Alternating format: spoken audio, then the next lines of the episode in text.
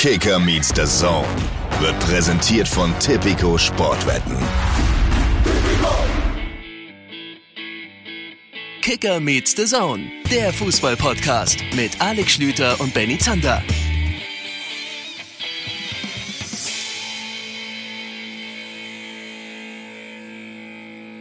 It's KMD Time, Girls and Boys. Schön, dass ihr wieder mit dabei seid. Schönen guten Tag. Benny Zander sagt Moin Moin und ich begrüße gleich mal sofort den Mann, der neulich das Kunststück geschafft hat. Wie formuliere ich das jetzt richtig?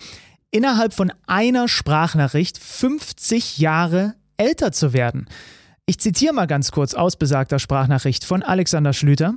Ich gucke gerade Golf und bin ohnehin auf einem Golftrip. Immerhin, wenn ich es richtig sehe, moderiert er diese Folge noch nicht mit kurzer Hose und Polunder, oder? Steh mal kurz auf. Also auch keine kurze Hose an, ne? Nee, aber ich habe schon keinen Geschlechtsverkehr mehr. Schönen guten Tag in die Runde. Ja, ich freue mich sehr.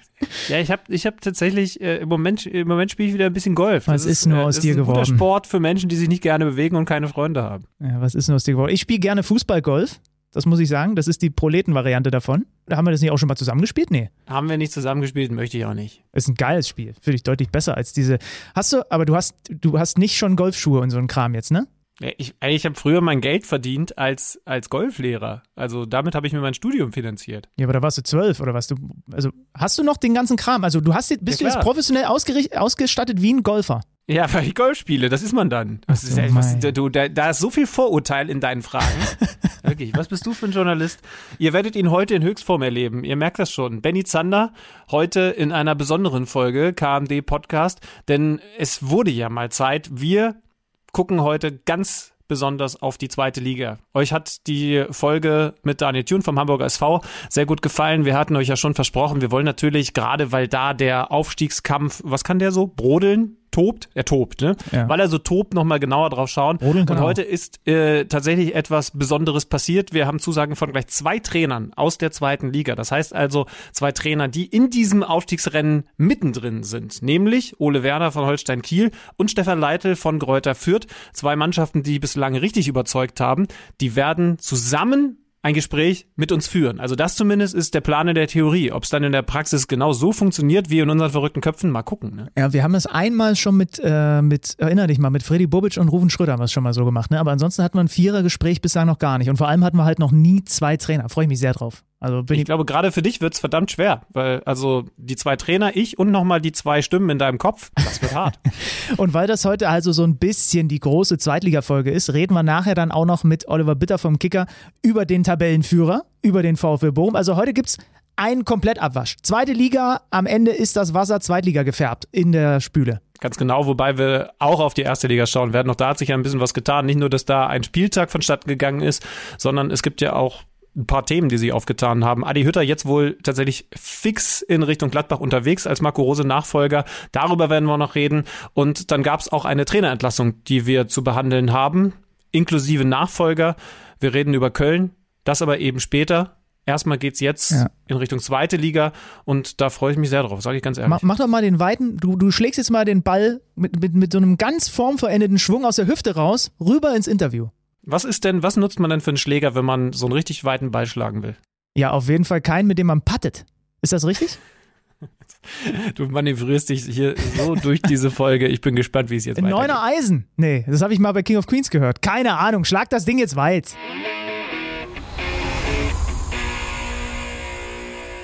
Hier ist er, der Podcast für alle Menschen, denen zwei bis drei Stimmen einfach nicht genug sind. Heute zum ersten Mal zwei Trainer bei uns in der Leitung. Das heißt also, wir sind zu viert und jetzt wird's direkt von der Stimmung so ein bisschen Grand Prix d'Eurovision mäßig. Ich sage Hallo nach Kiel. Hallo ohne Werner. Ja, grüßt euch. Hallo, schön, dass das klappt. Und, und ich sage Hallo nach Fürth. Hallo Stefan Deitel.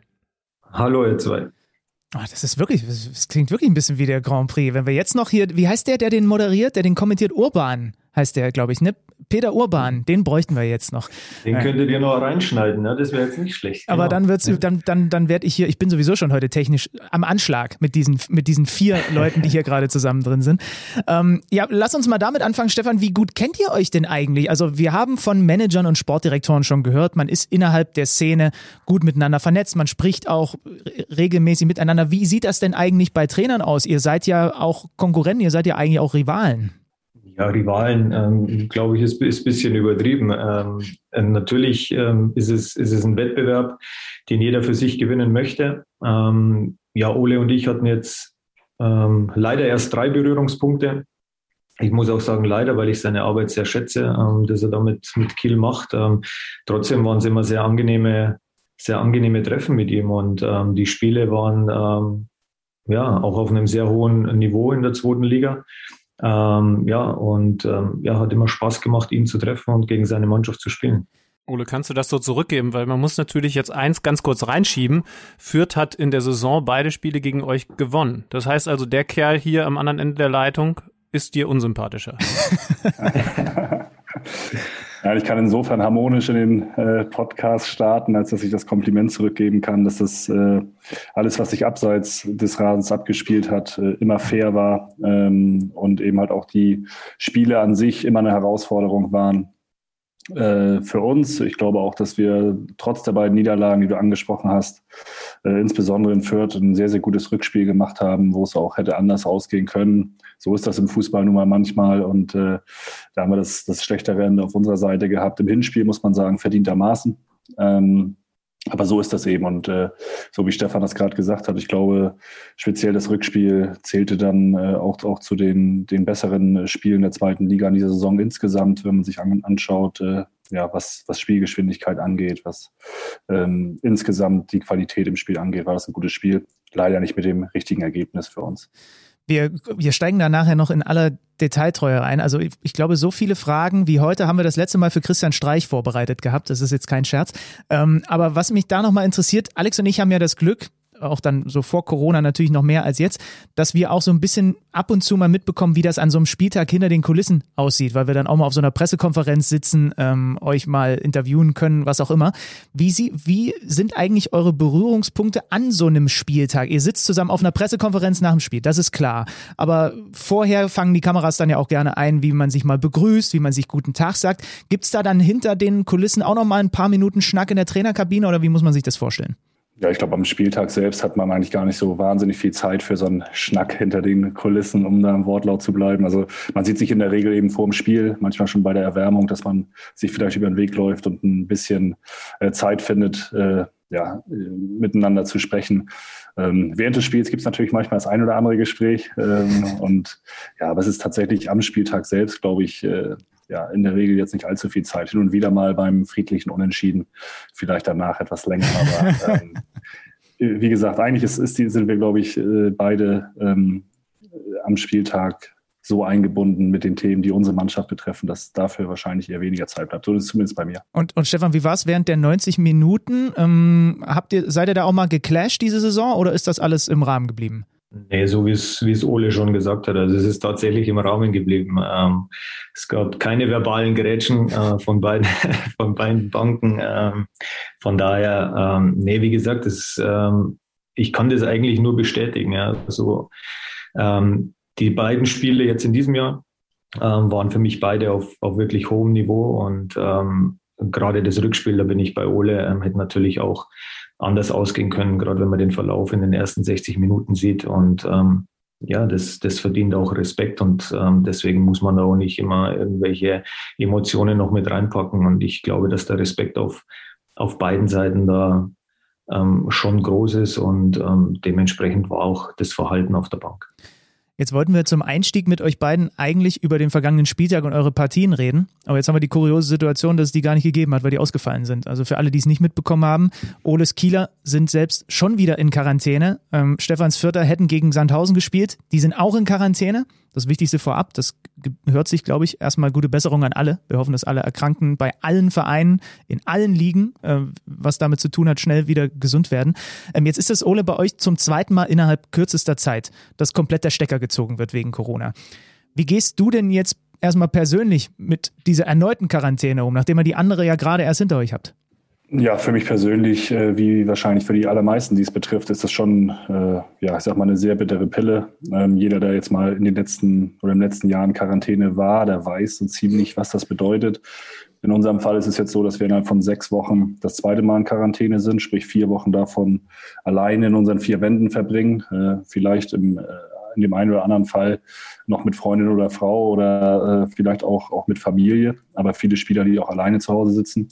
Und da musst du dann schon gucken, dass du nicht, nicht in so ein Loch fällst. Also das ist in den ersten Tagen, glaube ich, allen sehr, sehr schwer gefallen, auch weil es jetzt in dem speziellen Fall äh, für uns schon ein bisschen, bisschen äh, unerwartet kam, dass es äh, eine Teamquarantäne geworden ist. Ja, und jetzt geht es trotzdem darum, dass man den Blick wieder nach vorne richtet, ne? dass man für sich eine Struktur im Alltag schafft. Das ist, glaube ich, sonst etwas äh, ein Problem, vor dem Leute oder andere Leute vielleicht manchmal stehen oder was man noch so kennt aus der Studentenzeit. Aber du musst tatsächlich gucken, dass du dir irgendwo einen Alltag schaffst, äh, deine Arbeit ähm, erledigst, die du jetzt halt erledigen kannst. Und in meinem Fall ist es eben so, dass ich natürlich versuche, Kontakt zu halten zu meinen Spielern, dass ich versuche, die äh, Trainingseinheiten, die jetzt im ja, Homeoffice von den Spielern durchgeführt werden, eben möglichst gut zu planen und dass ich mich auf das vorbereite, was jetzt demnächst wieder kommt. Was anderes bleibt mir nicht, aber es ist schon, ja, schon eine harte Aufgabe für uns alle aktuell. Aber ich kann sagen, Studium für mich ohne Anwesenheitspflicht im Hörsaal, nur über so eine Situation wäre verdammt eng geworden. So ehrlich will ich sein. äh, aber wir, wir müssen natürlich auch über Sportliche reden. Ich meine, wir haben euch beide hier und wir können mit euch beiden schönerweise über das Thema Aufstiegsrennen reden. Das ist ja bei Fürth wie bei Kiel erstmal nicht selbstverständlich. Und äh, also gerade bei, bei Ole, bei euch, bei, bei Kiel ist es so, das passiert nicht jedes Jahr. Andersrum, ihr spielt eine richtig, richtig gute Saison. Und da muss ich persönlich nachfragen, ihr seid da oben mit dran, habt jetzt innerhalb dieser kurzen Zeit, Benny hat es gesagt, zum zweiten Mal, also insgesamt zum dritten Mal, jetzt zum zweiten Mal innerhalb kurzer Zeit diese Quarantänesituation, habt jetzt zuletzt zweimal in Folge verloren. Das heißt also, es droht ja auf eine Art und Weise, dass diese fantastische Leistung bis hierhin durch diese verdammte Corona-Situation so ein bisschen entgleitet. Das klingt, ohne dass ihr wirklich was dafür könnt, das klingt alles andere als fair.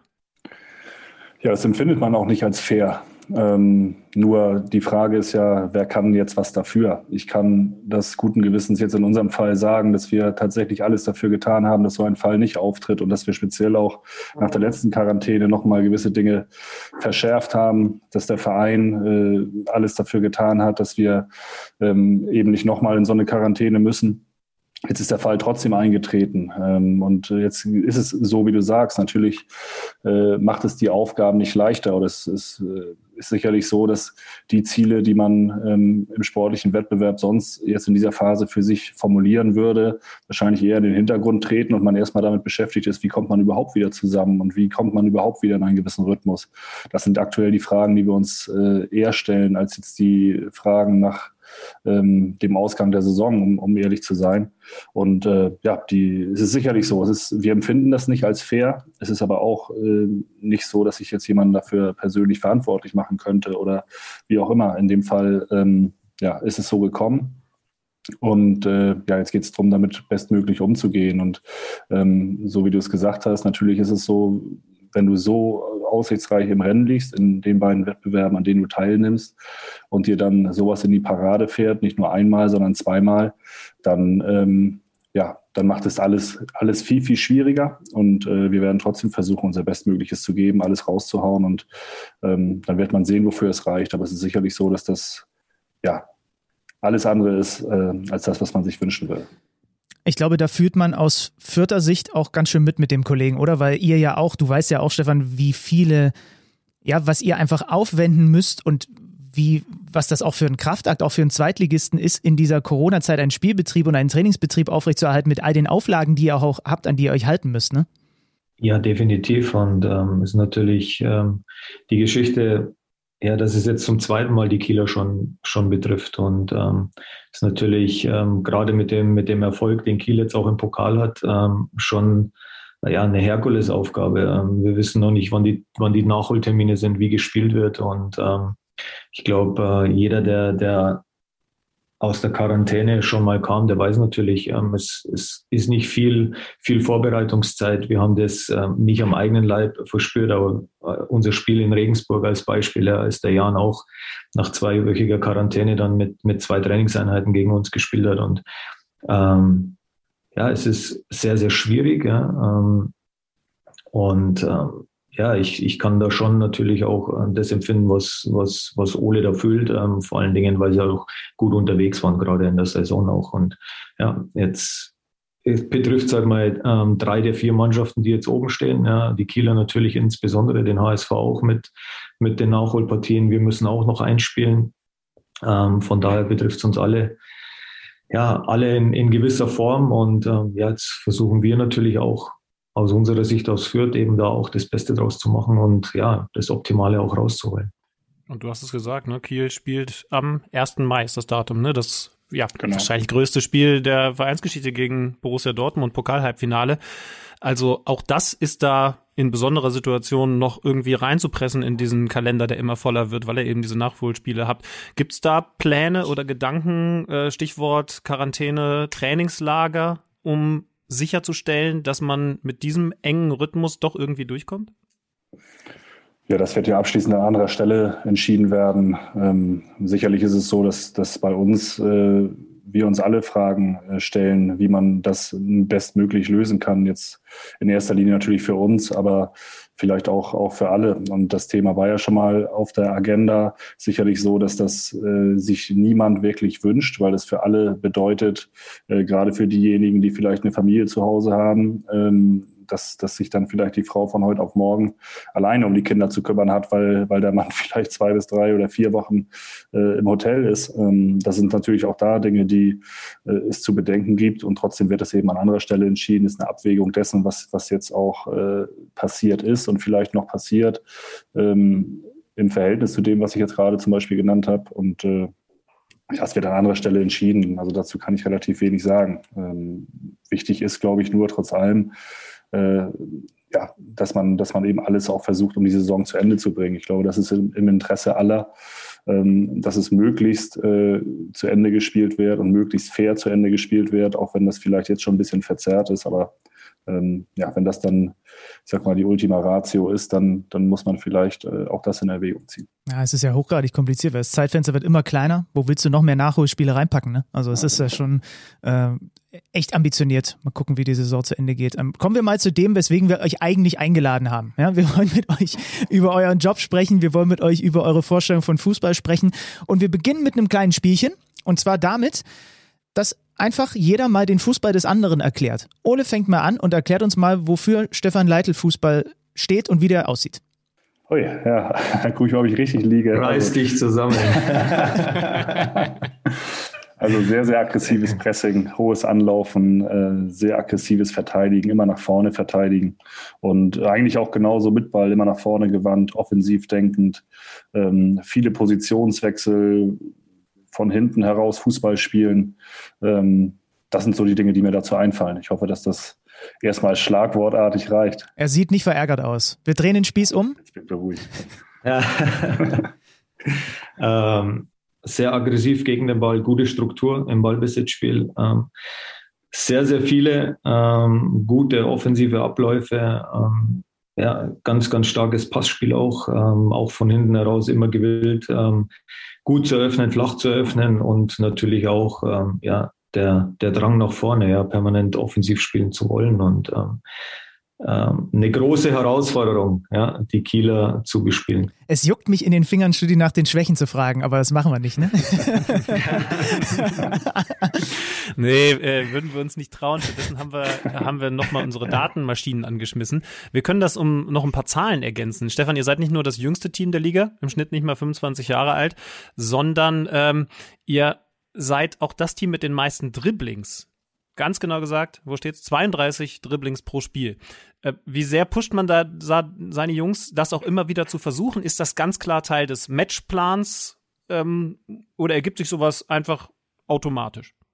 Nein, wir haben ja natürlich gewisse Spieler mit, mit gewissen Qualitäten und die wollen wir natürlich in, ja, in, in Räume positionieren, äh, in denen sie ihre Stärke ausspielen können. Und ähm, und da ist natürlich dann gerade ein offensives Eins gegen Eins ähm, ja, zwingend, zwingend notwendig. Und ähm, ich glaube, die, die, ja, die gewonnenen Dribblings sprechen ja für sich. Und ähm, das sorgt natürlich für uns auch ähm, immer wieder dafür, dass wir Überzahl schaffen können, um, um dann eventuell dann auch äh, einen Spieler frei zu bekommen. Und äh, deswegen ist es schon fest verankert, auch in, in dem, wie wir spielen wollen.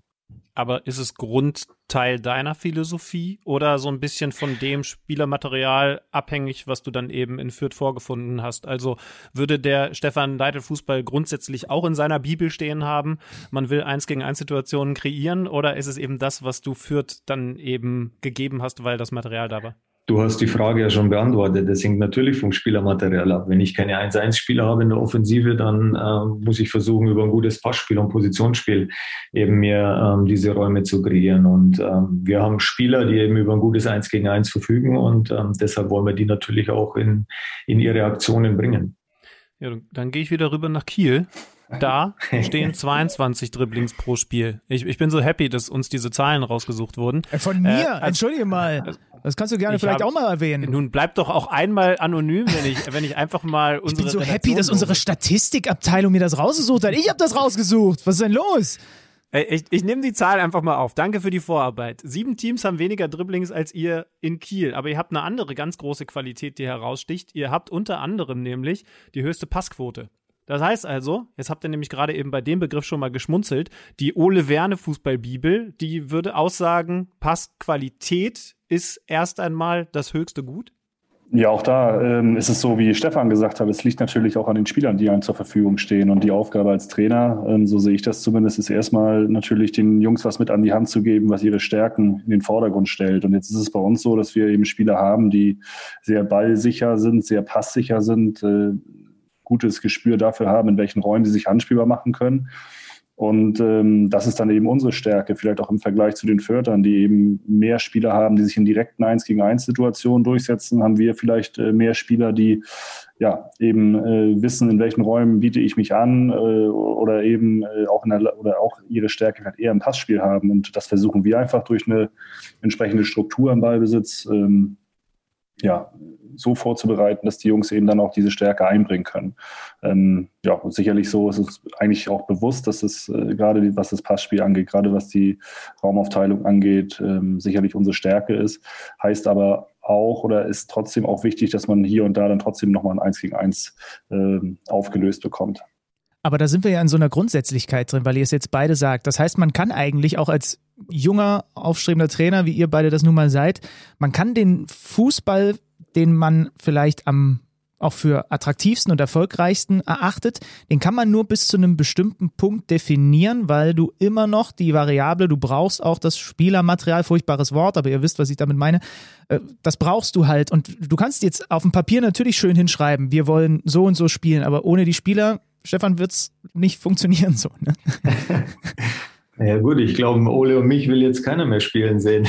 Deshalb äh, natürlich sind wir angewiesen auf die Spieler und ähm, ja, es steht und fällt natürlich ähm, ähm, immer im Sommer in der Vorbereitung und vor allen Dingen der, mit der Kaderzusammenstellung. Welches Spielermaterial ähm, hast du dann auch zur Verfügung? Und ähm, natürlich gibt es eine gewisse Philosophie, ja, wie ich spreche jetzt mal für uns beide, wie wir beide den Fußball sehen und spielen lassen wollen.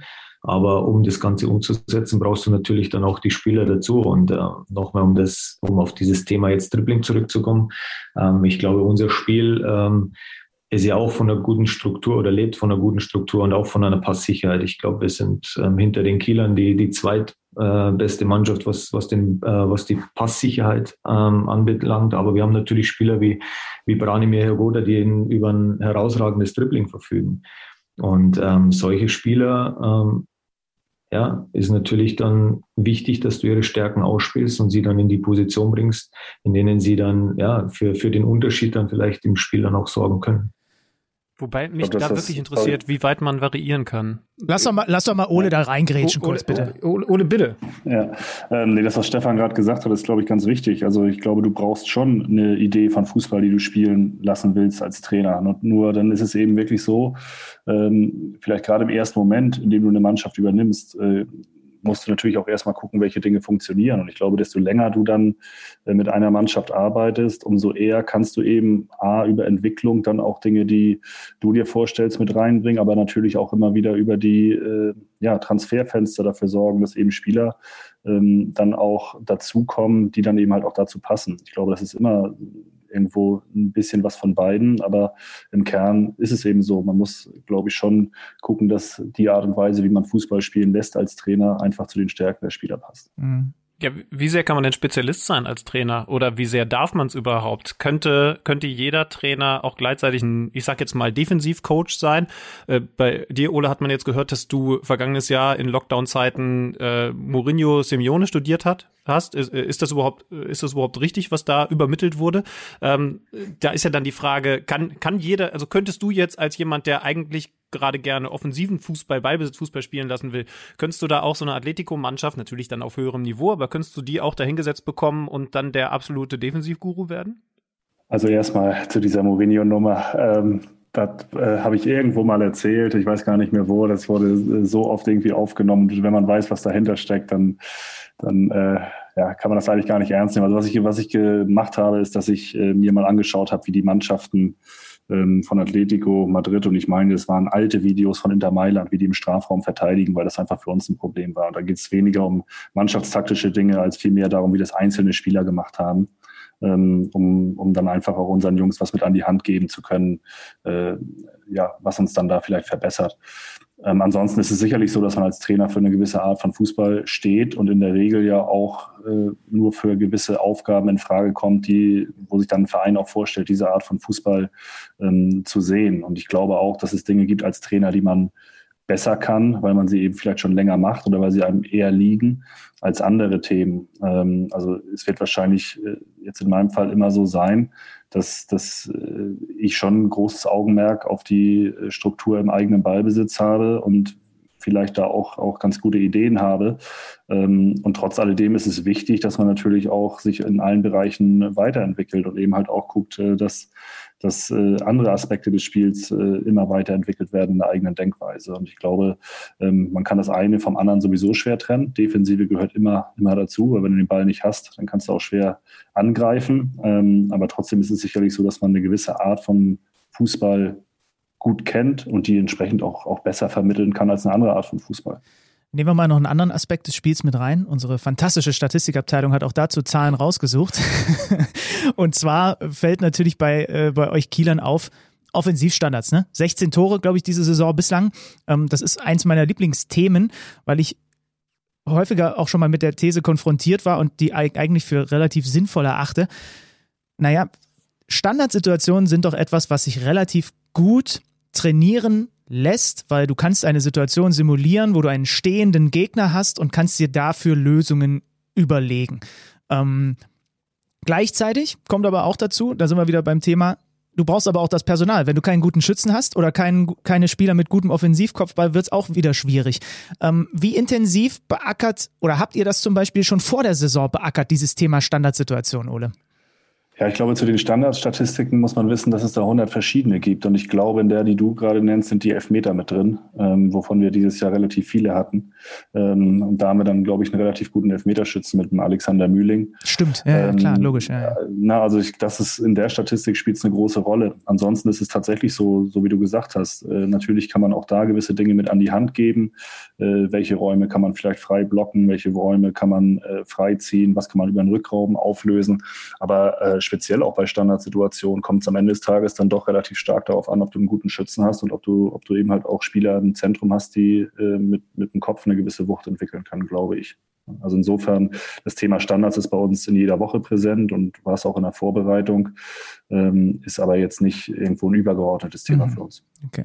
Ja, Benny, vielleicht kannst du da einen leichten Tadel mal in Richtung unserer Datenredaktion Werde ich schicken. weiterleiten, das, ja. das wäre wär schon nett, ja. ähm, äh, äh, äh, Stefan, du nix übrigens, müssen wir den Hörern mal erklären, dass du da im Hintergrund ein, ein Taktikboard hast. Ne? Du, ja. Also du bist aber noch, äh, du bist aber noch im, auf, am Trainingsgelände quasi. Ne? Das ist jetzt nicht dein Wohnzimmer, das da im Hintergrund so ausgestattet ist. In meinem Wohnzimmer sieht es ähnlich aus. Nein, natürlich. Ich bin noch am Training, am Trainingsgelände. Ich komme gerade vom Trainingsplatz und ich sitze in meinem Büro, genau, und habe mir für euch extra oder habe mich so positioniert, dass ihr die Taktiktafel dann auch ja, seht. Das ist gut. Das ist echt clever. Das ist wirklich clever. Äh, da merkt man halt auch, wir sind halt hier mit zwei ausgebildeten Fußballlehrern zusammen. Diese Ausbildung ist ja sowieso, wie soll ich das sagen, so ein bisschen Mysterium für Außenstehende. Ne? Also ähm, finde das irgendwie, finde das irgendwie super spannend, dass sich da aus verschiedensten Altersstrukturen und von, aus verschiedensten Regionen Leute zusammenfinden. Das hat für mich immer so ein bisschen was von so einer ja, Klassenfahrt ist ja der falsche Begriff, weil ihr lernt da ja was und das ist ja auch, glaube ich, anstrengend. Also gerade Ole für dich, ne, du hast nebenbei, ja, warst du ja schon Cheftrainer. Also das ist ja dann sogar nochmal doppelt anstrengend gewesen, weil du hast ja einen laufenden Spielbetrieb und musstest dann immer wieder aber auch zu diesen Präsenzveranstaltungen, korrekt? Ja, ist korrekt. Ähm, ich glaube, zu Stefans Zeiten, ich weiß jetzt nicht genau, wann du Fußballlehrer 2017, gemacht hast. ne, Stefan, glaube ich? 2017? Ja. ja. Äh, wahrscheinlich ähm, dann noch nicht unter, unter Daniel Nitzkowski, ne? Doch, Daniel war schon, war schon mit dabei, war ähm, der letzte Kurs von Frank Wormuth. Achso, okay. Ah, okay. Und Daniel war schon mit dabei, aber ihr habt ähm, ja durchaus, ich habe die, glaube ich, schon weniger Präsenzzeiten gehabt als, als genau. wir damals. Genau. genau, darauf wollte ich hinaus. Also ja.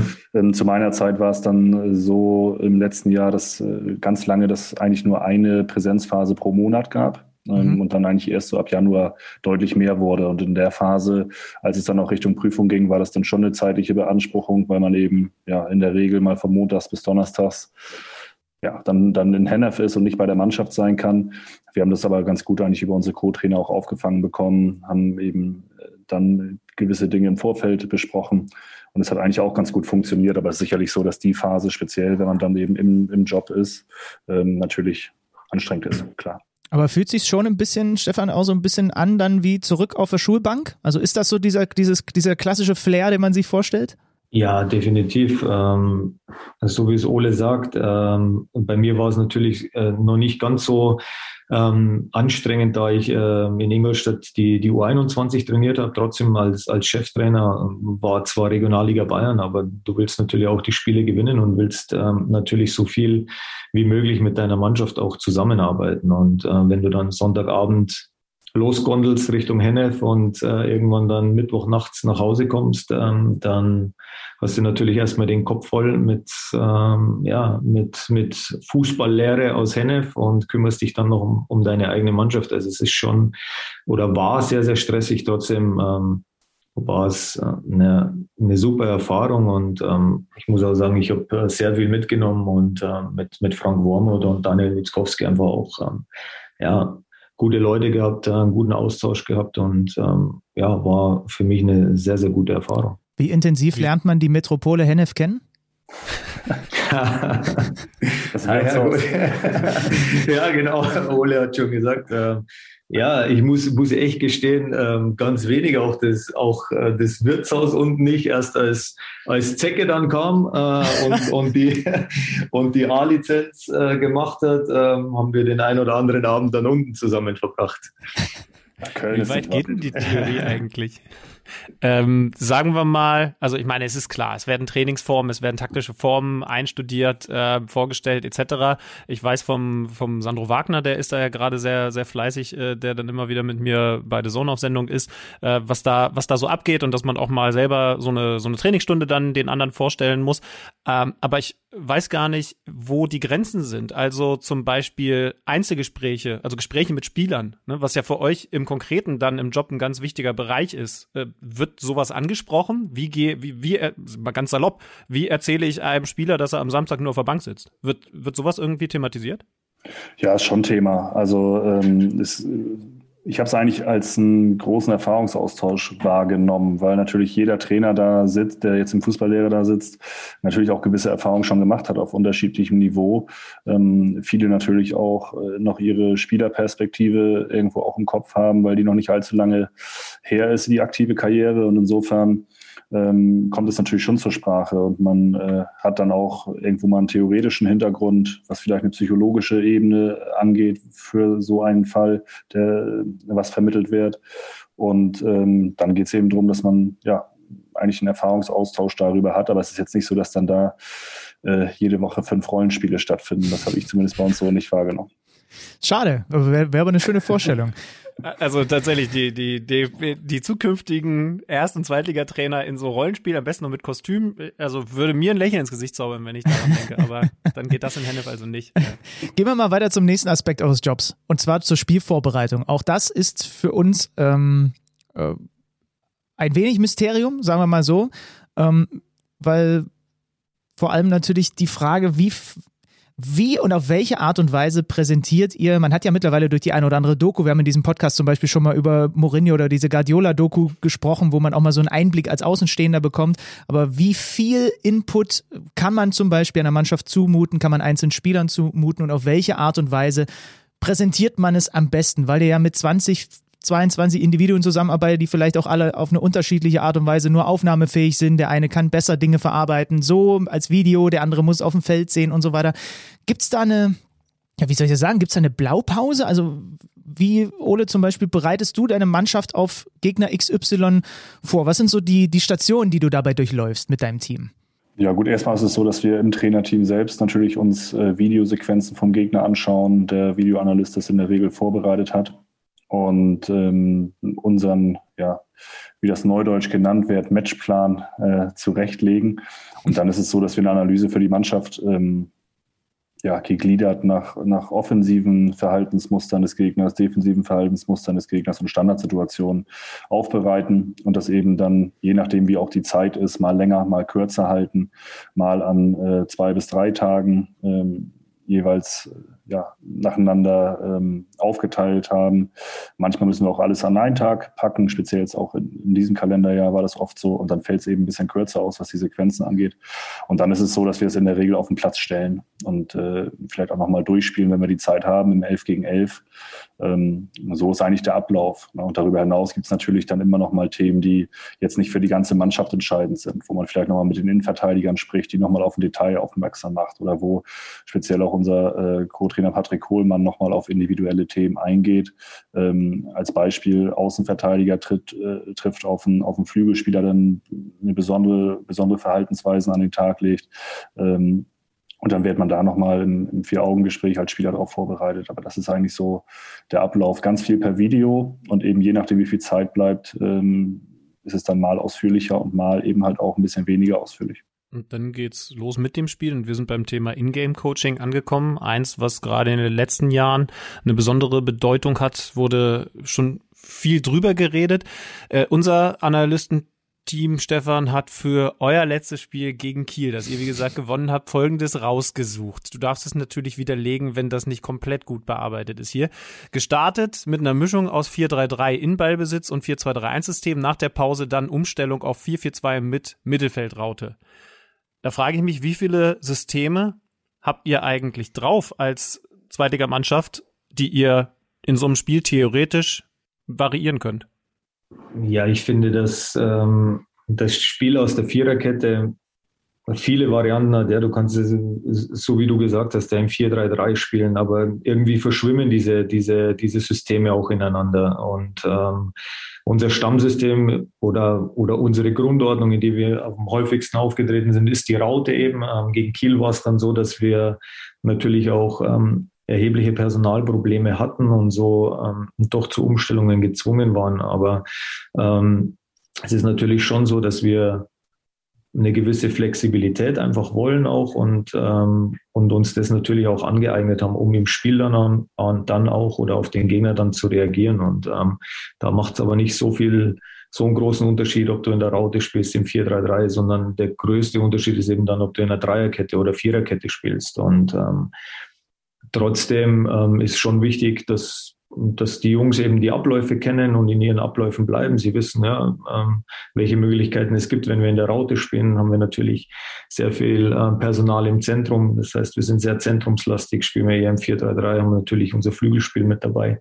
Ähm, aber da ist auch der Faktor Zeit ähm, spielt da für unsere Rolle. Wir sind schon sehr, sehr lange zusammen. Der Kern der Mannschaft ist zusammen. Und von daher ist es, ähm, ja, jetzt würde ich auch nicht sagen, etwas Großartiges oder Besonderes, sondern für uns im Spiel gar keine, ja, gar kein großes Ding mehr, wenn wir umstellen. Ja, wobei ich mich dann immer frage, wie viel kriegt man beim Gegner eigentlich mit? Also Ole, wenn du jetzt weißt, äh, irgendwann wirst du es ja wahrgenommen haben, die spielen nicht in der klassischen Raute, sondern sie beginnen gegen uns aus diversen Gründen erstmal ein bisschen anders. Dann nimmst du das wann in der Regel wahr und wie ist dann der Gedankenprozess bei deinem Trainerteam, ob man da wiederum Anpassungen vornimmt?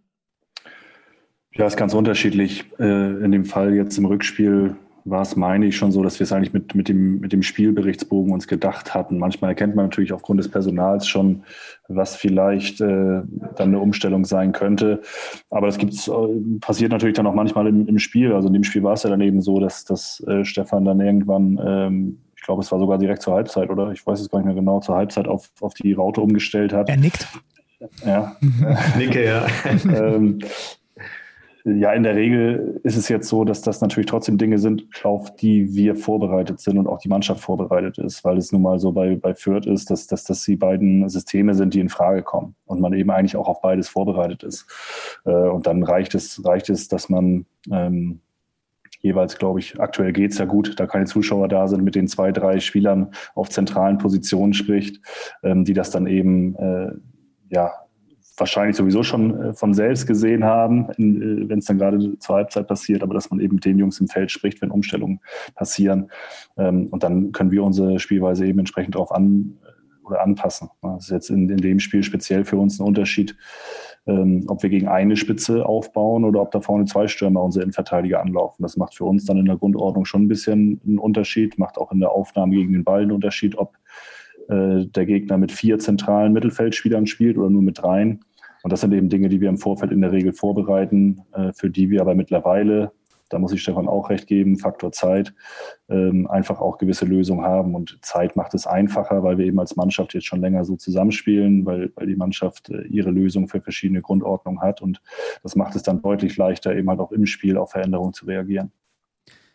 Wie ist es eigentlich generell während so eines Spiels? Wie sehr hat sich ja eure, eure Art des Coachings jetzt gerade dadurch, dass keine Zuschauer im Stadion sind, angepasst. Also ist ja ganz klar, wenn der Leitl jetzt reinbrüllt, um, wir spielen jetzt, also wenn das während des Spiels wäre und nicht in der Halbzeitpause passiert, Umstellung auf Raute, wird das der Werner auf der anderen Seite da sofort hören. Das heißt, entweder du musst irgendwie einen Code reinrufen, wir spielen jetzt Barbara und dann ist das halt die Raute, was weiß ich. Oder du hast irgendeinen Zettel, den du reinreichst. Aber man muss ja schon ein bisschen schauen. Sehr gut, gut, gut. Müssen wir uns merken. Also, also sorry, wenn dann, bin ich, wenn dann bin ich aber für die Merkel. Wenn dann ist es Angela, wenn es die Raute Ja, ist richtig, ja, ist richtig. ah, okay. Ähm, nein, so wie es Ole sagt, ähm, du hast natürlich deine, deine Schlüsselspieler. Und ähm, dann gibt es eine kurze Kontaktaufnahme, einen kurzen Schnack, so wie er schön sagt. Und ähm, dann wissen die Jungs das ja auch. Und ähm, wie gesagt, wir haben auch ähm, gewisse Abläufe gegen gewisse Grundordnungen. Und ähm, ich glaube, wir sind jetzt auch nicht mehr so neu in der zweiten Liga und ähm, kennen natürlich dann auch dementsprechend ähm, die gegnerischen Mannschaften. Und wie gesagt, du hast die ein oder anderen Führungsspieler, Schlüsselspieler mit denen tauschst du dich jetzt aus und ähm, die lösen das dann auf dem Platz. Wir haben vor, Benny, wann war es? Zwei Wochen mit Sven Mislintat gesprochen, der äh, mit Stuttgart äh, gerade eine tolle Bundesliga-Saison erlebt als Aufsteiger, der ganz interessant gesagt hat, als er den Kader mitgeplant hat für den VfB, ähm, ging es logischerweise erst einmal in der zweiten Liga darum aufzusteigen. Und er hat äh, interessanterweise gesagt, dass diese Aufstiegsmission fast ein bisschen schwieriger war mit dem Kader, den er entworfen hat, als jetzt die Klasse zu halten, weil das eine Mannschaft war, die für die erste Liga zusammengestellt ist. Könnte grundsätzlich äh, verstehen, was er damit meint und nachgehakt, ist es tatsächlich so, dass man in der zweiten Liga, um erfolgreich zu spielen, einen etwas anderen Fußball spielen muss als in der ersten Liga? Können wir da schon was zu sagen, Stefan? ja. Ich lasse dir den Vortritt. wir haben es Ich würde sagen, mindestens einer von euch kann ja. nächstes Jahr noch ein bisschen mehr dazu erzählen. Ja. Aber fangen wir an. Ja, ich, ich kann mir schon vorstellen, dass ähm, die Spielweise sich natürlich unterscheidet, ob du jetzt der Favorit bist und vielleicht auch von dir jeder erwartet, ein Spiel zu gewinnen, wie es jetzt in dem Fall vom VfB Stuttgart vielleicht der Fall war ähm, oder ob du vielleicht auch eher aus, aus einer Außenseiterrolle heraus äh, agieren kannst. Das macht, glaube ich, schon einen Unterschied, sowohl mental als halt auch von der Herangehensweise an die Spiele. Ähm, das kann ich mir schon vorstellen. Ansonsten ist es natürlich wirklich so, mir fehlt jetzt der, der direkte Vergleich der ersten zur zweiten Liga und trotzdem gibt es da sicherlich Unterschiede.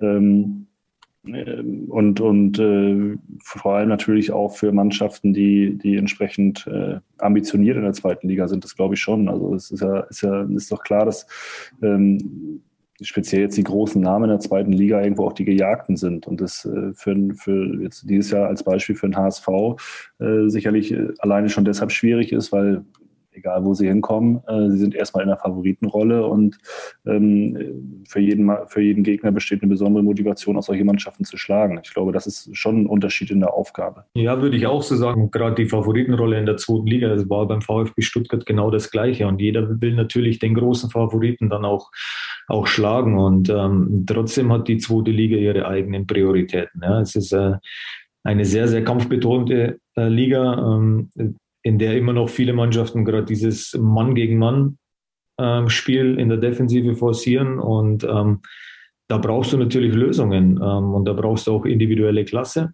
und ähm, um dort zu bestehen und ähm, Trotzdem glaube ich, dass der Kader von Stuttgart, dass Sven diesen Kader schon bewusst auch so zusammengestellt hat, weil, weil es auch eine sehr, sehr junge Mannschaft war. Natürlich gepaart mit, mit Spielern, die ähm, auch schon die zweite Liga kannten, aber ähm, gerade mit Spielern, die natürlich über ein hohes ähm, Entwicklungspotenzial verfügen und die sich dann vielleicht in der Bundesliga etwas leichter tut, ähm, wenn sie sich aus, nicht mehr mit ähm, oder aus dieser Mannorientierung äh, lösen müssen, sondern wenn es natürlich dann auch Umschaltmomente gibt, ähm, Räume gibt, die sie dann belaufen oder bespielen können. Und äh, sie sind jetzt auch nicht mehr der Favorit und von daher tun sie sich wahrscheinlich dann auch leichter. Ja, ich glaube, das ist ein wichtiger Punkt äh, und auch Teil von dem, was, was Sven Mislintat da gemeint hat, dass er logischerweise junge Leute geholt hat, die noch nicht den absoluten äh, Star-Status hatten zu, zu der Zeit und aber trotzdem erst einmal Druck hatten, weil sie eben häufig als Favoriten mit dem VfB in der zweiten Liga in die Duelle gegangen sind. Äh, und deswegen hat er das, glaube ich, als besonders schwierig, schwierig beschrieben. Ähm, wenn man, wenn man euch so zuhört, ich meine, jetzt, ähm, jetzt, jetzt habt ihr, glaube ich, beide in euren Vereinen nicht den totalen Druck. Ihr werdet möglicherweise nicht entlassen, wenn es mit dem Aufstieg jetzt doch nichts werden sollte. Aber habt ihr, vielleicht Ole, bei dir angefangen, ein Karriereziel, das dann da Erstligatrainer heißt? Also sicherlich so, dass ich gerne mal dabei wäre, ne, wenn die Spiele um 15.30 Uhr angepfiffen werden, äh, wenn ich zwei Stunden mehr Zeit habe am Spieltag. Ähm, nein, es ist doch so wie bei jedem anderen Sportler auch, man versucht das Maximum zu erreichen. Und ähm, wenn man, wenn man merkt, äh, es, es funktioniert äh, in der zweiten Liga, dann möchte man auch wissen, ob das in der ersten Liga funktioniert, ist doch auch klar. Aber aktuell ähm, ist es so, dass das jetzt speziell für mich, der ich nur noch nicht allzu lange äh, dabei bin, ähm, ja, die Arbeit mit der Mannschaft Spaß macht, dass wir eine erfolgreiche Saison spielen. Und jetzt ist es zwar richtig, das, was du auch angesprochen hast, äh, ist sicherlich nicht so, dass man das von uns erwartet hätte, ja, überhaupt jetzt diese Rolle zu spielen. Noch erwartet man von uns, dass man äh, aufsteigt. Noch erwartet man das vielleicht jetzt nach den Geschehnissen der letzten Wochen von uns, äh, dass wir äh, uns da irgendwo einreihen. Und trotzdem ist es natürlich auch immer so, dass mit, ähm, mit erfolgreichen Spielen auch irgendwo die, die eigene Erwartungshaltung eine andere wird oder man vielleicht auch äh, ähm, ja, ich sag mal, gewisse Ziele auf dem Schirm hat, die man vielleicht vom halben Jahr als Mannschaft so noch nicht hatte. Und insofern ähm, verändert sich das ja auch laufend, aber klar ist auch, ohne dass ich jetzt den Plan habe, das muss in zwei, drei Jahren sein, aber als Trainer ähm, natürlich möchte man versuchen, auch, auch maximal erfolgreich zu sein, am besten mit dem eigenen Verein, mit der eigenen Mannschaft, klar. Stefan, was bist du da für ein Typ? Also selbst wenn der Druck von außen vielleicht aus dem Management-Präsidium nicht so groß ist, man, man kann sich auch selber Druck machen. Ja, aber ich sehe das ähnlich wie, wie Ole. Also ich glaube einfach mit, mit dem Erfolg oder mit der, mit der Art und Weise, wenn man erfolgreich spielt, wächst natürlich die Erwartung an einen selbst. Und, ähm, und da bin ich auch bei Ole. Natürlich wünsche ich mir auch und, und habe das Ziel oder auch mal den Traum, in, in der Bundesliga zu arbeiten, um, ähm, um sich auch dann mit, mit den besten ähm, Spielern oder Trainern dann auch messen zu können. Ähm, und äh, ich glaube, für das investieren wir auch äh, sehr viel und ähm, ähm, das will ich natürlich dann auch irgendwann mal erreichen und schaffen. Und ähm, am, am besten natürlich jetzt in der Situation, in der, in der wir sind, um es dann vielleicht auch noch mit Fürth zu packen. Wann reift eigentlich in einem der Gedanke, ey du, ich werde Trainer? Ich meine, eure Karrieren vor der Trainerkarriere waren ja unterschiedlich. Stefan, äh, ne, lange Profi. Ähm, äh, Ole, du hast deine Karriere, was, was selber Spieler äh, angeht, äh, deutlich früher beendet. Wann, wann und wie kommt man auf die Idee, diesen bekloppten Job zu machen? Ich drück's mal wirklich einfach so aus. Das ist ja nun mal ein bekloppter Job. Du arbeitest da mit 20 komplett unterschiedlichen Menschen zusammen. Du musst, die, musst das irgendwie zusammen timen, dass da was, was draus entstehen kann, auf welchem Level auch immer. Das ist ja im Juniorenfußball auch nicht anders, als wenn ihr eine Reserve trainiert habt oder jetzt eine, eine erste Mannschaft trainiert. Wann kommt sowas? Also, oder wann ist, wann, wann ist dir das gekommen? Das könnte was sein, das kann ich mir gut vorstellen. Also erstmal vielen Dank, dass du das, was ich da als Spieler fabriziert habe, als, als Karriere bezeichnest. Im Jugendbereich war es okay, aber danach war auch schnell Feierabend. Ähm, abgesehen davon äh, war das jetzt bei mir keine bewusste Entscheidung, ähm, überhaupt als Trainer anzufangen. Ich habe im Jugendbereich angefangen. Das war eigentlich eher aus zwei Gründen. Einmal, dass ich ja eine Zeit lang, nachdem ich aufgehört habe, Fußball zu spielen, auch mit Fußball nichts zu tun hatte, beziehungsweise eigentlich nur als Zuschauer. Und ich habe das irgendwann vermisst und habe dann äh, gedacht, komm, jetzt Fußball funktioniert nicht mehr. Ähm, aktiv. Jetzt äh, guckst du mal, ob du vielleicht ein bisschen was von dem, was du zumindest im Jugendbereich auch äh, selbst kennengelernt hast, weitergeben kannst. Und so bin ich ja im Jugendbereich dann angefangen, ohne große Ambitionen. Der zweite Grund war auch der, dass, äh, das kann man auch offen sagen, ähm, mir das auch äh, ja, neben dem Studium geholfen hat, das auch ein bisschen zu finanzieren. Das muss man auch sagen. Das war äh, sicherlich auch ähm, etwas, was dazu kam. Und dann habe ich einfach Spaß daran empfunden und ähm, ja, mit, damit entwickelt sich dann Ehrgeiz irgendwann und äh, man hat mir im Verein eine Perspektive aufgezeigt. Ich habe gemerkt, ich mache das, mach das ganz ordentlich, das bringt mir Spaß und dann entwickelt man das weiter. Aber es gab jetzt nicht den einen Moment, wo ich gesagt habe, ich werde jetzt Profitrainer, sondern es hat sich im, im Zeitverlauf entwickelt und äh, ja, ist großartig, dass es so gekommen ist. Stefan, bei dir ist es ja total nahtlos gewesen, ne? Also du hast deine Karriere beendet und warst im Grunde genommen sofort U17-Trainer, ne? Hast du nicht mal gedacht, okay, jetzt mache ich auch erstmal ein Jahr lang ihr könnt mich alle mal, ich gehe jetzt mal ein Jahr lang auf eine Insel oder so. Und mich würde übrigens auch interessieren, was die Familie sagt, wenn man nach relativ langer Karriere erzählt, übrigens, ich würde dann jetzt weitermachen mit so einem Job, wo es immer am Wochenende um die geht. ja gut, ähm, das war natürlich ähm, eine Nachricht zu Hause, die, die wurde zu Beginn nicht ganz so positiv gesehen. Ich glaube, das, äh, das könnt ihr auch verstehen. Ähm, ja, bei mir war das tatsächlich ein bisschen anders. Ähm, wenn man ähm, wenn man älter wird und äh, das Ende naht dann irgendwann, dann will man sich das auch irgendwo nicht, nicht so eingestehen. Ich habe dann Gott sei Dank zum Ende meiner Karriere, ja, denn das habe ich auch schon des Öfteren erwähnt, den Benno Müllmann als Trainer gehabt in Ingolstadt. Und er hat mich so, ja, schon auch in die Richtung Trainer geschubst. Ja. Er hat schon ja, ich sage immer, wahrscheinlich auf der einen Seite, weil er nicht wusste, ob ich in, in, in dem Alter, in dem ich spiele, vielleicht noch die Leistung bringe für die neue Saison, dass er da schon vorbauen kann. Ähm, aber er, er wusste natürlich auch, dass ich viele Dinge hinterfrage und ich mich mit, mit Fußball halt auch beschäftige und auch ähm, ja, mit ihm oft über, über unsere Mannschaft gesprochen habe. Und da bin ich ihm auch dankbar dafür, dass er mir so diese, diese Möglichkeit auch gegeben hat, während meiner aktiven Zeit mich dann tatsächlich schon die Trainerscheine machen zu lassen.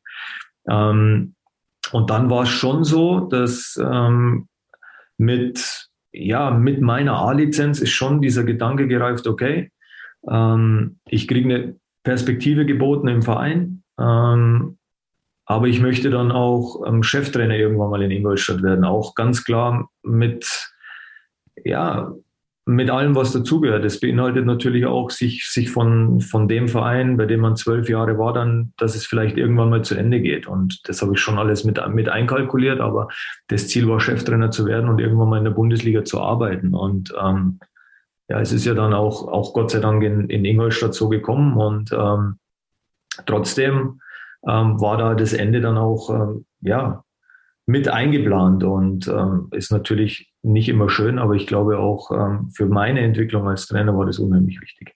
Aber dieser Job hat eben noch eine wichtige Besonderheit, also nicht nur Wochenendarbeit, die haben wir ja auch, äh, sondern eben auch im Vergleich zu den äh, Spielern. Wenn es doof läuft, ist das der erste Kopf, der rollen muss. Habt ihr euch darauf vorbereitet? Vielleicht ja sogar auch beim, beim Lehrgang, aber, aber nicht unwichtig auch vielleicht erstmal mit euch selber, dass das ein Job ist, bei dem man, auch wenn es vielleicht mal ein bisschen unglücklich läuft, ganz schnell vor der Tür steht, beziehungsweise vor selbige gesetzt wird?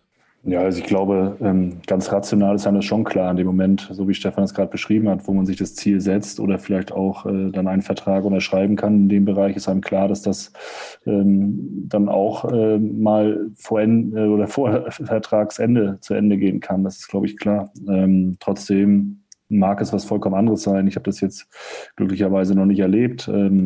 Mag es was anderes sein, wenn man es erlebt. Ist ganz sicher was anderes, wenn man es in dem Moment erlebt. Insofern kann wahrscheinlich eher Stefan was dazu sagen, als, als ich jetzt. Ja, gut, ich kannte das ganze Prozedere äh, letztendlich schon. Ich habe ja auch ähm, den einen oder anderen Trainerwechsel als Spieler schon, schon miterlebt. Und ähm, ich war trotzdem gut vorbereitet ähm, auf die, ja, auf die Entlassung dann und man wird ja nicht von heute auf morgen entlassen, sondern das ist ja dann auch ein Prozess, der sich entwickelt. Und ähm, natürlich äh, mit, mit jedem negativen Ergebnis oder mit, ja, ähm, kommst du natürlich dann deinem Ende in, in gewisser Weise auch, ähm, auch näher. Ich glaube, dass, dass es wichtig ist, ähm, sich dann ja auch mal eine Auszeit zu nehmen, äh, vor allen Dingen äh, sich reflektieren zu lassen, aufzuarbeiten, äh, was war gut, was war weniger gut, auch ähm, auch von Menschen ähm, reflektieren zu lassen, die, die außerhalb des Vereins sind und ähm, ja, die vielleicht auch, auch wenig mit Fußball zu tun haben. Und ähm, das habe ich gemacht und mir hat dies, ja, mir hat das wirklich gut getan und nochmal für meine Persönlichkeitsentwicklung und auch in der Art und Weise, ähm, wie es dann zum neuen Job hier in Fürth kam, die natürlich die eine oder andere Veränderung dann auch mit sich gebracht. Und nochmal, für mich war das ähm, wirklich eine wertvolle Erfahrung. Ja, da sind wir, weil du, weil du das Thema Reflektieren ansprichst, da sind wir schon so beim auf die eigene Rolle gucken und auf das eigene Umgehen mit äh, bestimmten Situationen gucken. Also jetzt zum Beispiel, ihr habt logischerweise Heute ist einer davon, auch wenn äh, sich das für Alex und mich immer nicht so anfühlt. Ihr habt viele Medientermine, ihr macht Pressekonferenzen und so. Und jetzt ist mir gerade bewusst geworden, ja, dieser Podcast ist ja auch ein Medientermin, fällt mir gerade auf. Ähm, wie arbeitet ihr denn zum Beispiel da, was Feedback angeht? Also holt ihr euch aktiv von Leuten, wem auch immer, Ole, äh, Feedback ein? Hast du das längere Interview von mir gesehen, gelesen, gehört, um auch da eben besser zu werden, anders zu werden, wie auch immer? Ja, das tue ich schon. Also erstmal natürlich auch über die Mitarbeiter, die direkt damit ähm, zu tun haben. Bei Medienterminen speziell auch, auch dann die Mediensprecherin des Vereins, äh, die ich hin und wieder mal frage, ob das so alles in Ordnung war oder was es vielleicht äh, auch, auch äh, zu verbessern gibt. Ähm, genauso ja auch beim Thema äh, ja, Ansprachen vor der Mannschaft, äh, solche Themen, dass man sich natürlich immer auch mit Co-Trainern austauscht. War das jetzt von der Wortwahl so? Hat, ist, hat euch das gepackt oder ähm, ist das rübergekommen, was wir eigentlich ausdrücken wollten? Und ähm, das tue ich natürlich allein über die Leute, die mich im direkten Arbeitsumfeld äh, tagtäglich erleben. Ähm, und darüber hinaus gibt es natürlich auch Leute im Umfeld, äh, ja, ehemalige Trainer äh, von mir, die dann äh, zu denen man Kontakt hat, ähm, Leute, die einen beobachten, Leute, die einen beraten, die natürlich auch diese Dinge ähm, immer wieder sich anschauen, egal ob es jetzt Medientermine sind, ob es Spiele von uns sind. Ähm, da versuche ich mir natürlich schon Meinungen von Leuten zu holen, die auch außerhalb des Vereins stehen. Ich glaube trotzdem ist es immer auch wichtig, gerade auch in Phasen, äh, in denen es vielleicht mal nicht so läuft, dass man auf der einen Seite sicherlich offen ist für Anregungen, die von außen kommen, auf der anderen Seite sich auch nicht verrückt machen lässt und im Endeffekt auch immer den Fokus auf die Dinge hat, äh, die man selber für richtig hält. Und das natürlich immer in Abwägung. Ähm, also auf der einen Seite sich schon klar sein, wie man gewisse Dinge machen möchte und auf der anderen Seite natürlich auch immer wieder von Leuten um einen herum draufschauen lassen und, und sich auch mal äh, eines Besseren belehren lassen. Stefan, ich nehme an, das ist ähnlich bei dir, ne? Also ich glaube, das ist auch ganz, ganz, ganz wichtig für die eigene Entwicklung, ne? Weil man ist ja dann doch, also du warst lange Profi und irgendwann warst du als Profi, Spieler, ein Veteran. Jetzt bist du als Trainer dann aber irgendwann ja wieder ein Neueinsteiger gewesen, ne? Ja, aber die Arbeit mit den Medien hat sich für mich ähm, wenig verändert. Ja, also ich, ja. ich kannte, kannte natürlich die Abläufe dann auch. Ich war ja ähm, oder ich durfte auch die ein oder andere Mannschaft eben ähm, als Kapitän ähm, führen und ähm, da bist du eh präsenter ähm, im, im, im Medienbereich unterwegs. Ähm, von daher war es für mich keine große Umstellung. Aber ich, auch da, was Ole sagt, also es ist schon wichtig, dann auch gerade mit dem, mit dem engeren Umfeld im, im, im Verein sich auszutauschen, ähm, aber auch eben, äh, ja, ähm, ähm, trotzdem reflektieren zu lassen von, von Menschen, die, die eben im, ja, vielleicht nicht aus dem Bereich Fußball äh, kommen. Und für mich war auch wichtig, auch mal so eine Medienschulung äh, trotzdem als Trainer nochmal äh, zu durchlaufen. Hat mir auch viel gebracht, um, um einfach auch, auch weiterzukommen und sich weiterzuentwickeln. Ach komm, weil Ole es gerade gesagt hat, jeder von euch beiden hat doch bestimmt so eine Ansprache vor dem Team schon mal richtig verhunzt, oder? Also, dass man danach da rausgegangen ist und ihr hattet euch überlegt, ich mache jetzt hier so eine richtig emotionale Sache und ich pack die und dann merkt man irgendwie nach einer Minute, oh, oh, also das, was ich mir heute überlegt habe, geht gar nicht auf. Fällt, fällt euch da sofort irgendwas ein? Es muss ja, ihr müsst ja nicht sagen, bei welchem Spiel das war, aber warum irgendwas vielleicht mal nicht gezündet hat? Weiß nicht. Also, ihr habt auf jeden Fall so gelacht, dass ich weiß, dass ihr, dass ihr beide diese Frage mit Ja beantwortet. Also was mir sicherlich äh, speziell in den ersten Jahren als Trainer schon häufiger mal passiert ist, dass man vielleicht äh, selber zu emotional reagiert hat. Also in einer Halbzeit als Beispiel. Das ist mir ähm, in den ersten Jahren als Trainer häufiger passiert, als mir das heute passiert. Ähm, das ist sicherlich so ein Thema, wo man aus gewissen Fehlern gelernt hat, wo man dann doch eher das Gegenteil von dem, was man erreichen wollte, bekommen hat. Aber dass ich jetzt so äh, bewusst mich vor eine Mannschaft gestellt habe und gesagt habe, ich bin jetzt heute ähm, super emotional und lasse hier einen Film durchlaufen und trommel noch ein bisschen und laufe mit dem Adler durch die Kabine. Ähm, und dann hat funktioniert das, das mir noch nicht passiert. Also ähm, wenn, wenn dann solche emotionalen Dinge kommen, dann glaube ich, äh, dann kommt das auch aus dem Herzen. Dann ist das echt und dann ist das authentisch. Und wenn man authentisch ist, glaube ich, kommt es auf eine gewisse Art und Weise auch immer an. Also es ist tatsächlich eher so, dass man mal überdreht hat im negativen Sinne, als dass mir jetzt das umgekehrt passiert wäre. Ich sehe, Stefan ringt mit sich, ob er das jetzt erzählt, was in seinem Kopf ist. Weil eben gerade hat er uns noch erzählt, Medienschulung sehr, sehr wichtig, nicht die falschen ähm. Sachen sagen, aber da ist was in dir. Und das Wichtigste ist, du hast ja daraus gelernt. Also was waren deine Halbzeitauftritte? War, war der ja, Kassettenrekorder ja, mit Gladiator-Musik oder sowas? Was war? Nein, auch, auch kein Adler, um Gottes Willen, das nicht. Ähm, nee, ich werde da immer ähm, sehr gut reflektiert und musste so schmunzeln, weil natürlich gibt es die eine oder andere ähm, Ansprache oder Besprechung, in der man vielleicht ein eher negatives Gefühl ähm, hat. Und ich frage dann immer meinen Co-Trainer, den André Mijatovic, und der ist einfach gerade raus und der sagt dann mal, oder auch wenn ich das Gefühl hatte, hey, heute war ich richtig gut, nee, das war richtig scheiße, das hat, hat gar keinen angesprochen. Also ich kriege da schon direktes Feedback dann auch und deswegen musste ich schmunzeln. Aber so richtig in den Sand gesetzt, glaube ich, habe ich noch keine und ähm, Wichtig ist einfach, dass du authentisch vor deiner, vor deiner Truppe bleibst und ähm, vor den Jungs. Und meine Jungs hier in Fürth, die kennen mich und ähm, ja, ja, ich glaube, ich muss jetzt nicht irgendwas was Besonderes nochmal machen, um, um sie zu motivieren. Ähm, ich glaube, authentisch bleiben und ja, bei sich bleiben und, und klar auch in der Struktur bleiben, dann, dann läuft es auch.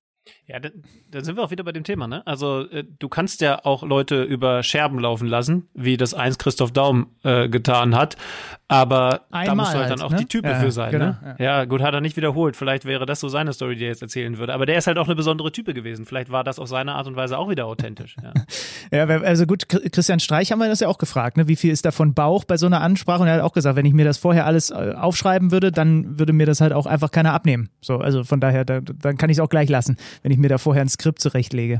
Ja. Nee, es muss ja auch, muss auch äh, situativ sein, ganz klar. Ähm, trotzdem, Struktur meine ich damit schon, im Kopf zu haben, okay, was will ich loswerden? Aber natürlich sind, sind es dann auch ähm, ja, Situationen ähm, emotional gerade aus dem Bauch heraus, ähm, was vielleicht dann auch ähm, in dem Moment richtig ist und, und vielleicht weniger mit, ähm, mit der Taktik zu tun hat. Aber es muss auch mal sein. Und ich glaube einfach, wenn sich das im Rahmen hält, dann, ähm, dann ist es auch gut und dann können die Jungs auch mit umgehen.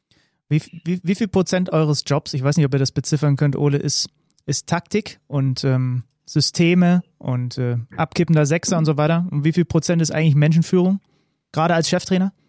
Ja, der ganz überwiegende Teil ist Menschenführung. Ähm, ich glaube, das Taktische ist, ist äh, das Handwerkszeug, das jeder Trainer in irgendeiner Form aber auch hat. Ähm, da hast du dann auch irgendwann als Mannschaft ähm, oder, oder als Trainer der Mannschaft deine Lösung vermittelt. Dann geht es um Details, die man halt immer mal wieder anpassen muss oder mal um eine außergewöhnliche Herausforderung, vor die einen irgendwie ein Gegner stellt. Aber das ganz Überwiegende ist, glaube ich, schon die Mannschaftsführung.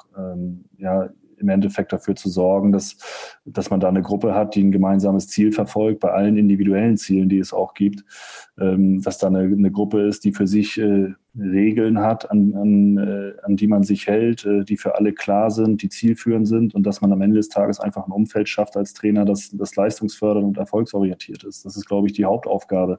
Natürlich gehört Taktik dazu, natürlich gehört das Know-how dazu, weil das verlangen die Spieler auch von dir. Die wollen heute eine, eine klare Idee an der Hand haben, wie man als Mannschaft erfolgreich sein möchte und welche Rolle der Einzelne darin spielt.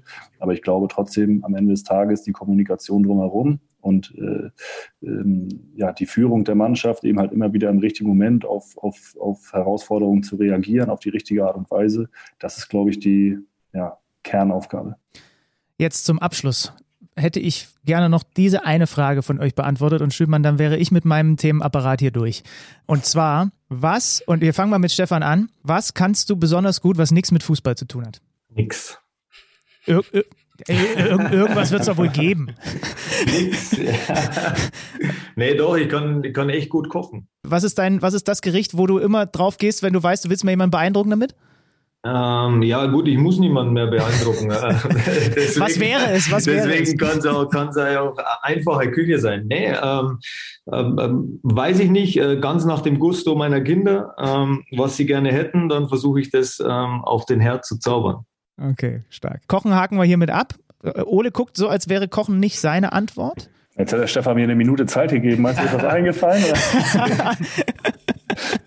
Ich hätte es auch noch ausschmücken können, wenn du nur 30 Sekunden brauchst. Kein Das Thema. wäre das wär hilfreich gewesen, ja. ja tatsächlich ähm, glaube ich schon, ich mache das, was ich am besten kann. Das äh, glaube ich schon.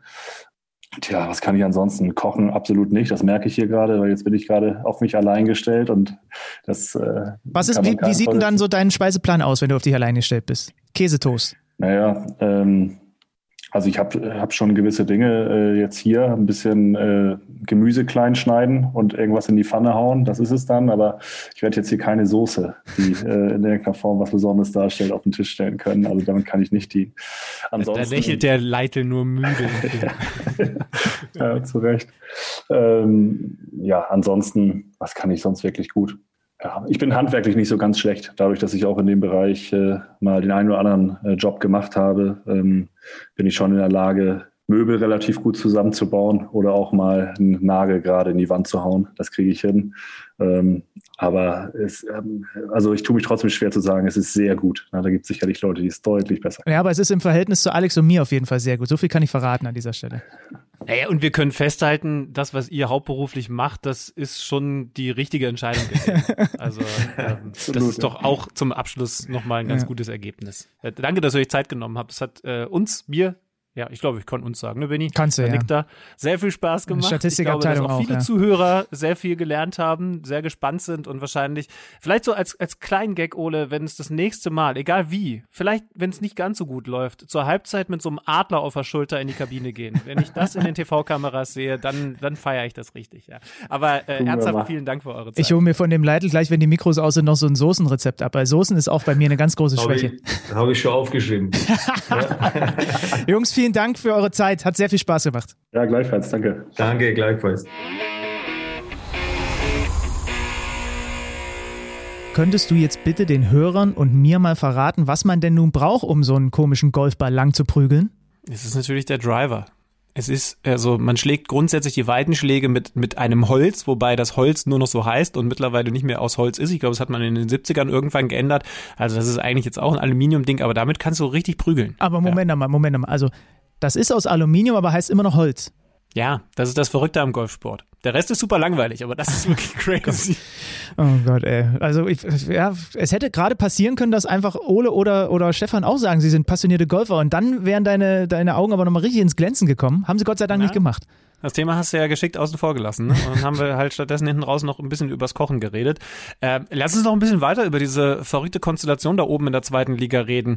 Denn wie gesagt, es ist durch diese Verschiebungen äh, äh, aufgrund dieser Quarantänesituation eh verdammt schwierig, da irgendwas vorauszusagen. Also aktuell Kiel auf Position 4 mit 46 Punkten, aber eben auch nur 26 Spielen. Fürth ist eine Position davor aktuell auf dem Relegationsrang auf der 3 mit 50 Punkten, aber eben 27 Spielen. Der HSV ist Zweiter, auch 50 Punkte, hat aber 28 Spiele, genauso wie der Tabellenführer, der aber eben 54 Punkte hat. Also der VfL Bochum im Moment das Maß aller Dinge.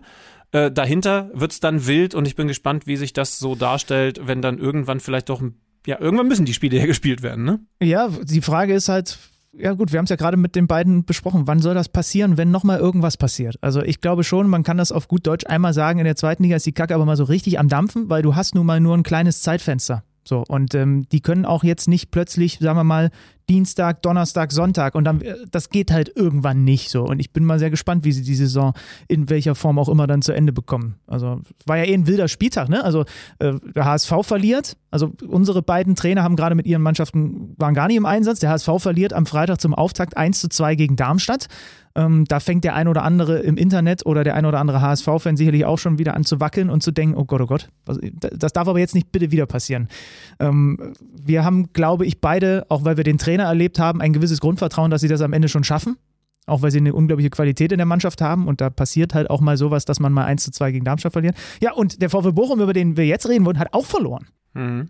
Das sogar sehr, sehr deutlich. 0 zu 3 in Paderborn.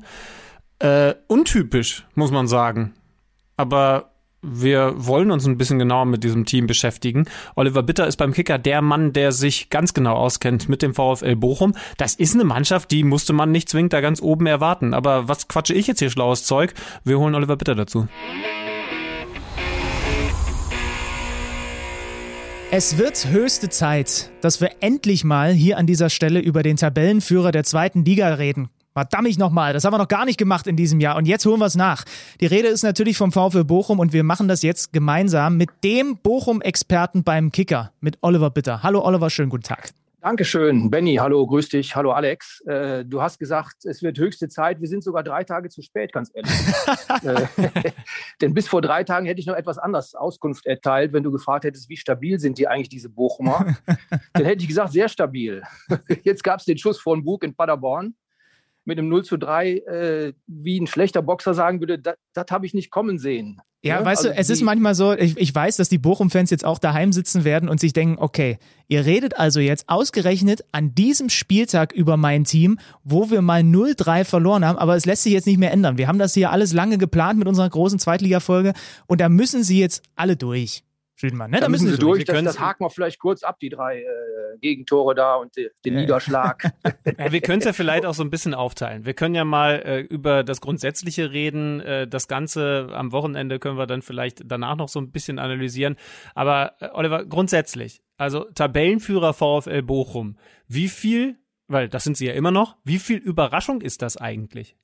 Das ist eine Menge Überraschung. Äh, wenn ich zum Beispiel daran denke, was Peter Neururer neulich mal gesagt hat, der das ja schon ewig äh, verfolgt und sehr intensiv verfolgt und da im Thema drin ist, äh, der hat gesagt, der VfL Bochum hat schon viele Anläufe unternommen und die haben immer mal davon geredet, dass wir da vorne reinkommen können, äh, ist aber nichts geworden. Und jetzt in diesem Jahr, ausgerechnet in diesem Jahr, wo keiner davon gesprochen hat im Sommer, da passiert es. Da ist die Chance so groß wie noch nie. Das liegt natürlich auch an der Schwäche der Konkurrenz. Da ist also jetzt kein Verein dabei, wo du von vornherein sagst, die steigen unbedingt auf, vielleicht mal den HSV ausgenommen, mit dem größten Etat. Aber alle anderen sind ja auch eher überraschend. Also äh, Kiel oder Fürth, das sind ja jetzt auch nicht so die ganz großen Namen. Da wird hervorragend gearbeitet seit Jahren. Die äh, haben sich stabilisiert und sind eingespielt. Und das gilt auch für den VfL Bochum natürlich. Ne? Eine eingespielte Truppe. Wie ich finde, von, von vorne bis hinten, von hinten bis vorne richtig gut besetzt zumindest wenn man mal die erste Elf nimmt, wenn die komplett sind, sind die sehr schwer zu schlagen. Äh, was jetzt die Bank, was die Tiefe im Kader angeht, da habe ich so meine Zweifel, aber das gilt natürlich für die anderen auch. Du hast halt mhm. halt als Zweitligist keine, keine 16 bis 18 Topspieler, die du da reinschmeißen kannst, sondern musst halt gucken, dass du mit möglichst wenig Verletzungen über die Runden kommst, wenig Sperren möglichst auch. Das ist dem VfL bis jetzt ganz gut gelungen. Äh, jetzt demnächst sind sie dann sogar wieder äh, ganz komplett. Da kommt dann äh, Danny Blum auch zurück, der ja rot gesperrt war, äh, nach seiner blöden Aktion da gegen den HSV, wo er die rote Karte bekommen hat und dreimal äh, aussetzen musste.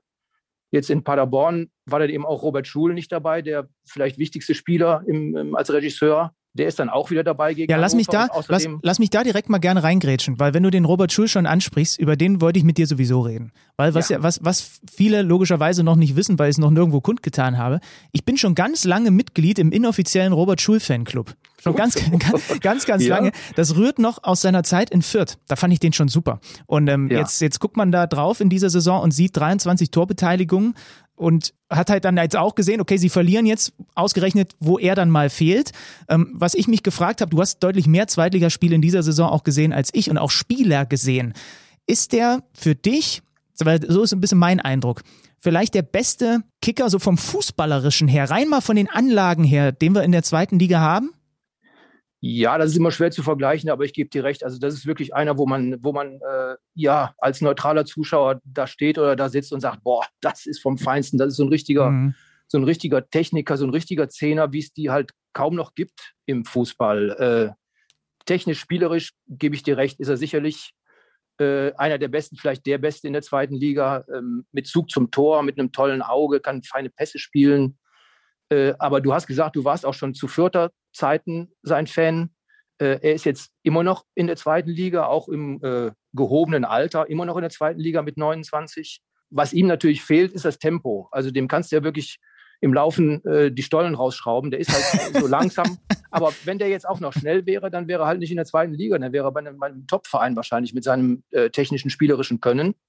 Von daher ist er jetzt immer noch in Bochum und ist enorm wichtig für diese Truppe. Äh, der, der, der entscheidende Spieler im, im Spiel da vorne, in der Offensive. Das auf jeden Fall. Also das ist wirklich einer, da kann man äh, gerne hingucken und ähm, ja, eine ganz, ganz wichtige Figur halt beim VfL. Dir kann man beim Laufen die Schuhe besohlen, hat mir mein D-Jugendtrainer schon gesagt und wusste nicht, ja, was ja, er mit dann, meiner dann, Psyche dann da anrichtet. Ja, ja. Aber, aber ich hoffe, er, er, nimmt uns das jetzt nicht krumm. Wir haben ihn ja hochgelobt. Es hat er also gefehlt und dann müssen wir auch darüber reden, dass Bochum ein 0-3 am Samstag spielt. Eigenaussage, schwächste Halbzeit, nämlich die erste der gesamten Saison. Was heißt das jetzt? Wie ist das einzuordnen? Ist es ein Zeichen, dass sie dann der Liga doch noch nicht so enteilt sind, wie das vielleicht ein Blick auf die Tabelle aussagen würde? Ganz genau. Enteilt sind sie sowieso nicht, weil sie von den vier Top-Mannschaften die meisten Niederlagen sogar haben. Wir haben jetzt zum achten Mal verloren in dieser Saison, die Bochumer. Haben allerdings auch die meisten Siege von den vier Top-Teams, nämlich 17 schon. Also bei denen gibt es nur Hop oder Top, Sieg oder Niederlage. Ähm, und ganz klar ist jetzt eben auch, dass Hannover überhaupt keine Chance hat am nächsten Sonntag, denn nach den bisherigen sieben Niederlagen folgte direkt ein Bochumer Sieg jeweils am, am, im nächsten Spiel. Das heißt, die hatten nie mal so eine, ja, so eine kleine Krise, so eine, so eine punktemäßige Krise. Äh, haben das immer sofort aufgefangen am nächsten Spieltag und sofort geantwortet mit einem Sieg. Vielleicht auch eine Stärke dieser Mannschaft. Aber ähm, wie du sagst, also die waren ja, zwar darauf eingestellt, wie Thomas Reis auch sagt, der Trainer, äh, auf das Tempo und auf dieses schnelle Umschaltspiel der Paderborner. Aber Thomas Reis sagt auch, wir haben äh, hinten quasi nur den Arm gehoben und haben die tiefen Läufe eben nicht unterbunden und, und äh, waren nicht nah genug am Mann, sondern haben nur den Arm gehoben und auf Abseits gespielt. Und das ist eben dann mal schief gegangen und dann gab es eben diese drei Einschläge. Äh, schwach in der Defensive, sehr mäßig auch nach vorne, obwohl sie am Schluss dann so ein paar Chancen noch hatten, aber dann auch nicht so, so zielsicher im Abschluss, wie man das jetzt äh, in dieser Saison gerade von Simon Zoller zum Beispiel äh, gewohnt ist, der schon 14 Tore erzielt hat. Ähm, also das war gar nichts. Das, das müssen sie ganz schnell abhaken. So hoch haben sie auch seit zwei Jahren nicht mehr verloren. Äh, das, das, das werden sie auch schnell abhaken, denke ich mal, und dann ihr anderes Gesicht zeigen, das sie in den Wochen davor auch gezeigt haben. Übrigens auch gegen die Top-Mannschaften der Liga. Die haben ja, die haben Kiel geschlagen, die haben Fürth geschlagen jetzt zuletzt, die haben in Düsseldorf gewonnen. Die haben einzig gegen den HSV verloren zu Hause. Da haben sie lange in Unterzahl gespielt und waren trotzdem auf Augenhöhe. Also das war alles schon sehr stabil. Wie gesagt, wir sind jetzt drei Tage zu spät. Äh, am Freitag hätte ich dir noch gesagt, die sind so souverän und marschieren da jetzt durch. Sicher nicht unangefochten, aber mit diesem Vorsprung werden sie das ins Ziel bringen. Aber jetzt äh, sind dann mal wieder kleine Fragezeichen zu setzen. Ich gucke mir hier gerade den Bochumer Kader an und es gibt so viele Spieler, über die wir auch irgendwie noch reden könnten. Ne? Also Zoller hast du schon gesagt mit seinen 14 Toren, was für eine Steigerung im Vergleich zum Vorjahr zum Beispiel. Riemann, einer der äh, fußballerisch wahrscheinlich besten Torhüter der zweiten Liga, Bella Kotschap, äh, Danilo. Aber lass uns vielleicht mal über den Mann reden, der all diese äh, Sachen zusammen in einen Topf geworfen hat und da ist was Schmeckendes bei rumgekommen über den Trainer. Du hast gerade schon gesagt, Thomas Reis. Was zeichnet den denn in deinen Augen vor allem aus? Warum er jetzt mit Bochum gerade diesen Erfolg haben kann. Ja, das ist ein bisschen überraschend. Ne? Das ist seine erste Station im, äh, im Profifußball. Er war vorher ja in Wolfsburg äh, im Nachwuchsbereich und äh, ist dann in seine alte Heimat Bochum zurückgekommen, wo er als Spieler schon war. Und äh, damals hatten wir schon ein ganz gutes Verhältnis. Er ist halt einer sehr, sehr, sehr angenehm, ist sehr geerdet, hat, hat einen tollen Humor, mit dem kann man wirklich toll sprechen, auch über Fußball. Wir haben zuletzt mal ein Interview geführt, leider auf Distanz. Äh, und dann fragt man einen Trainer immer, wie soll deine Mannschaft spielen? Was ist so der, der Fußball, der dir vorschwebt?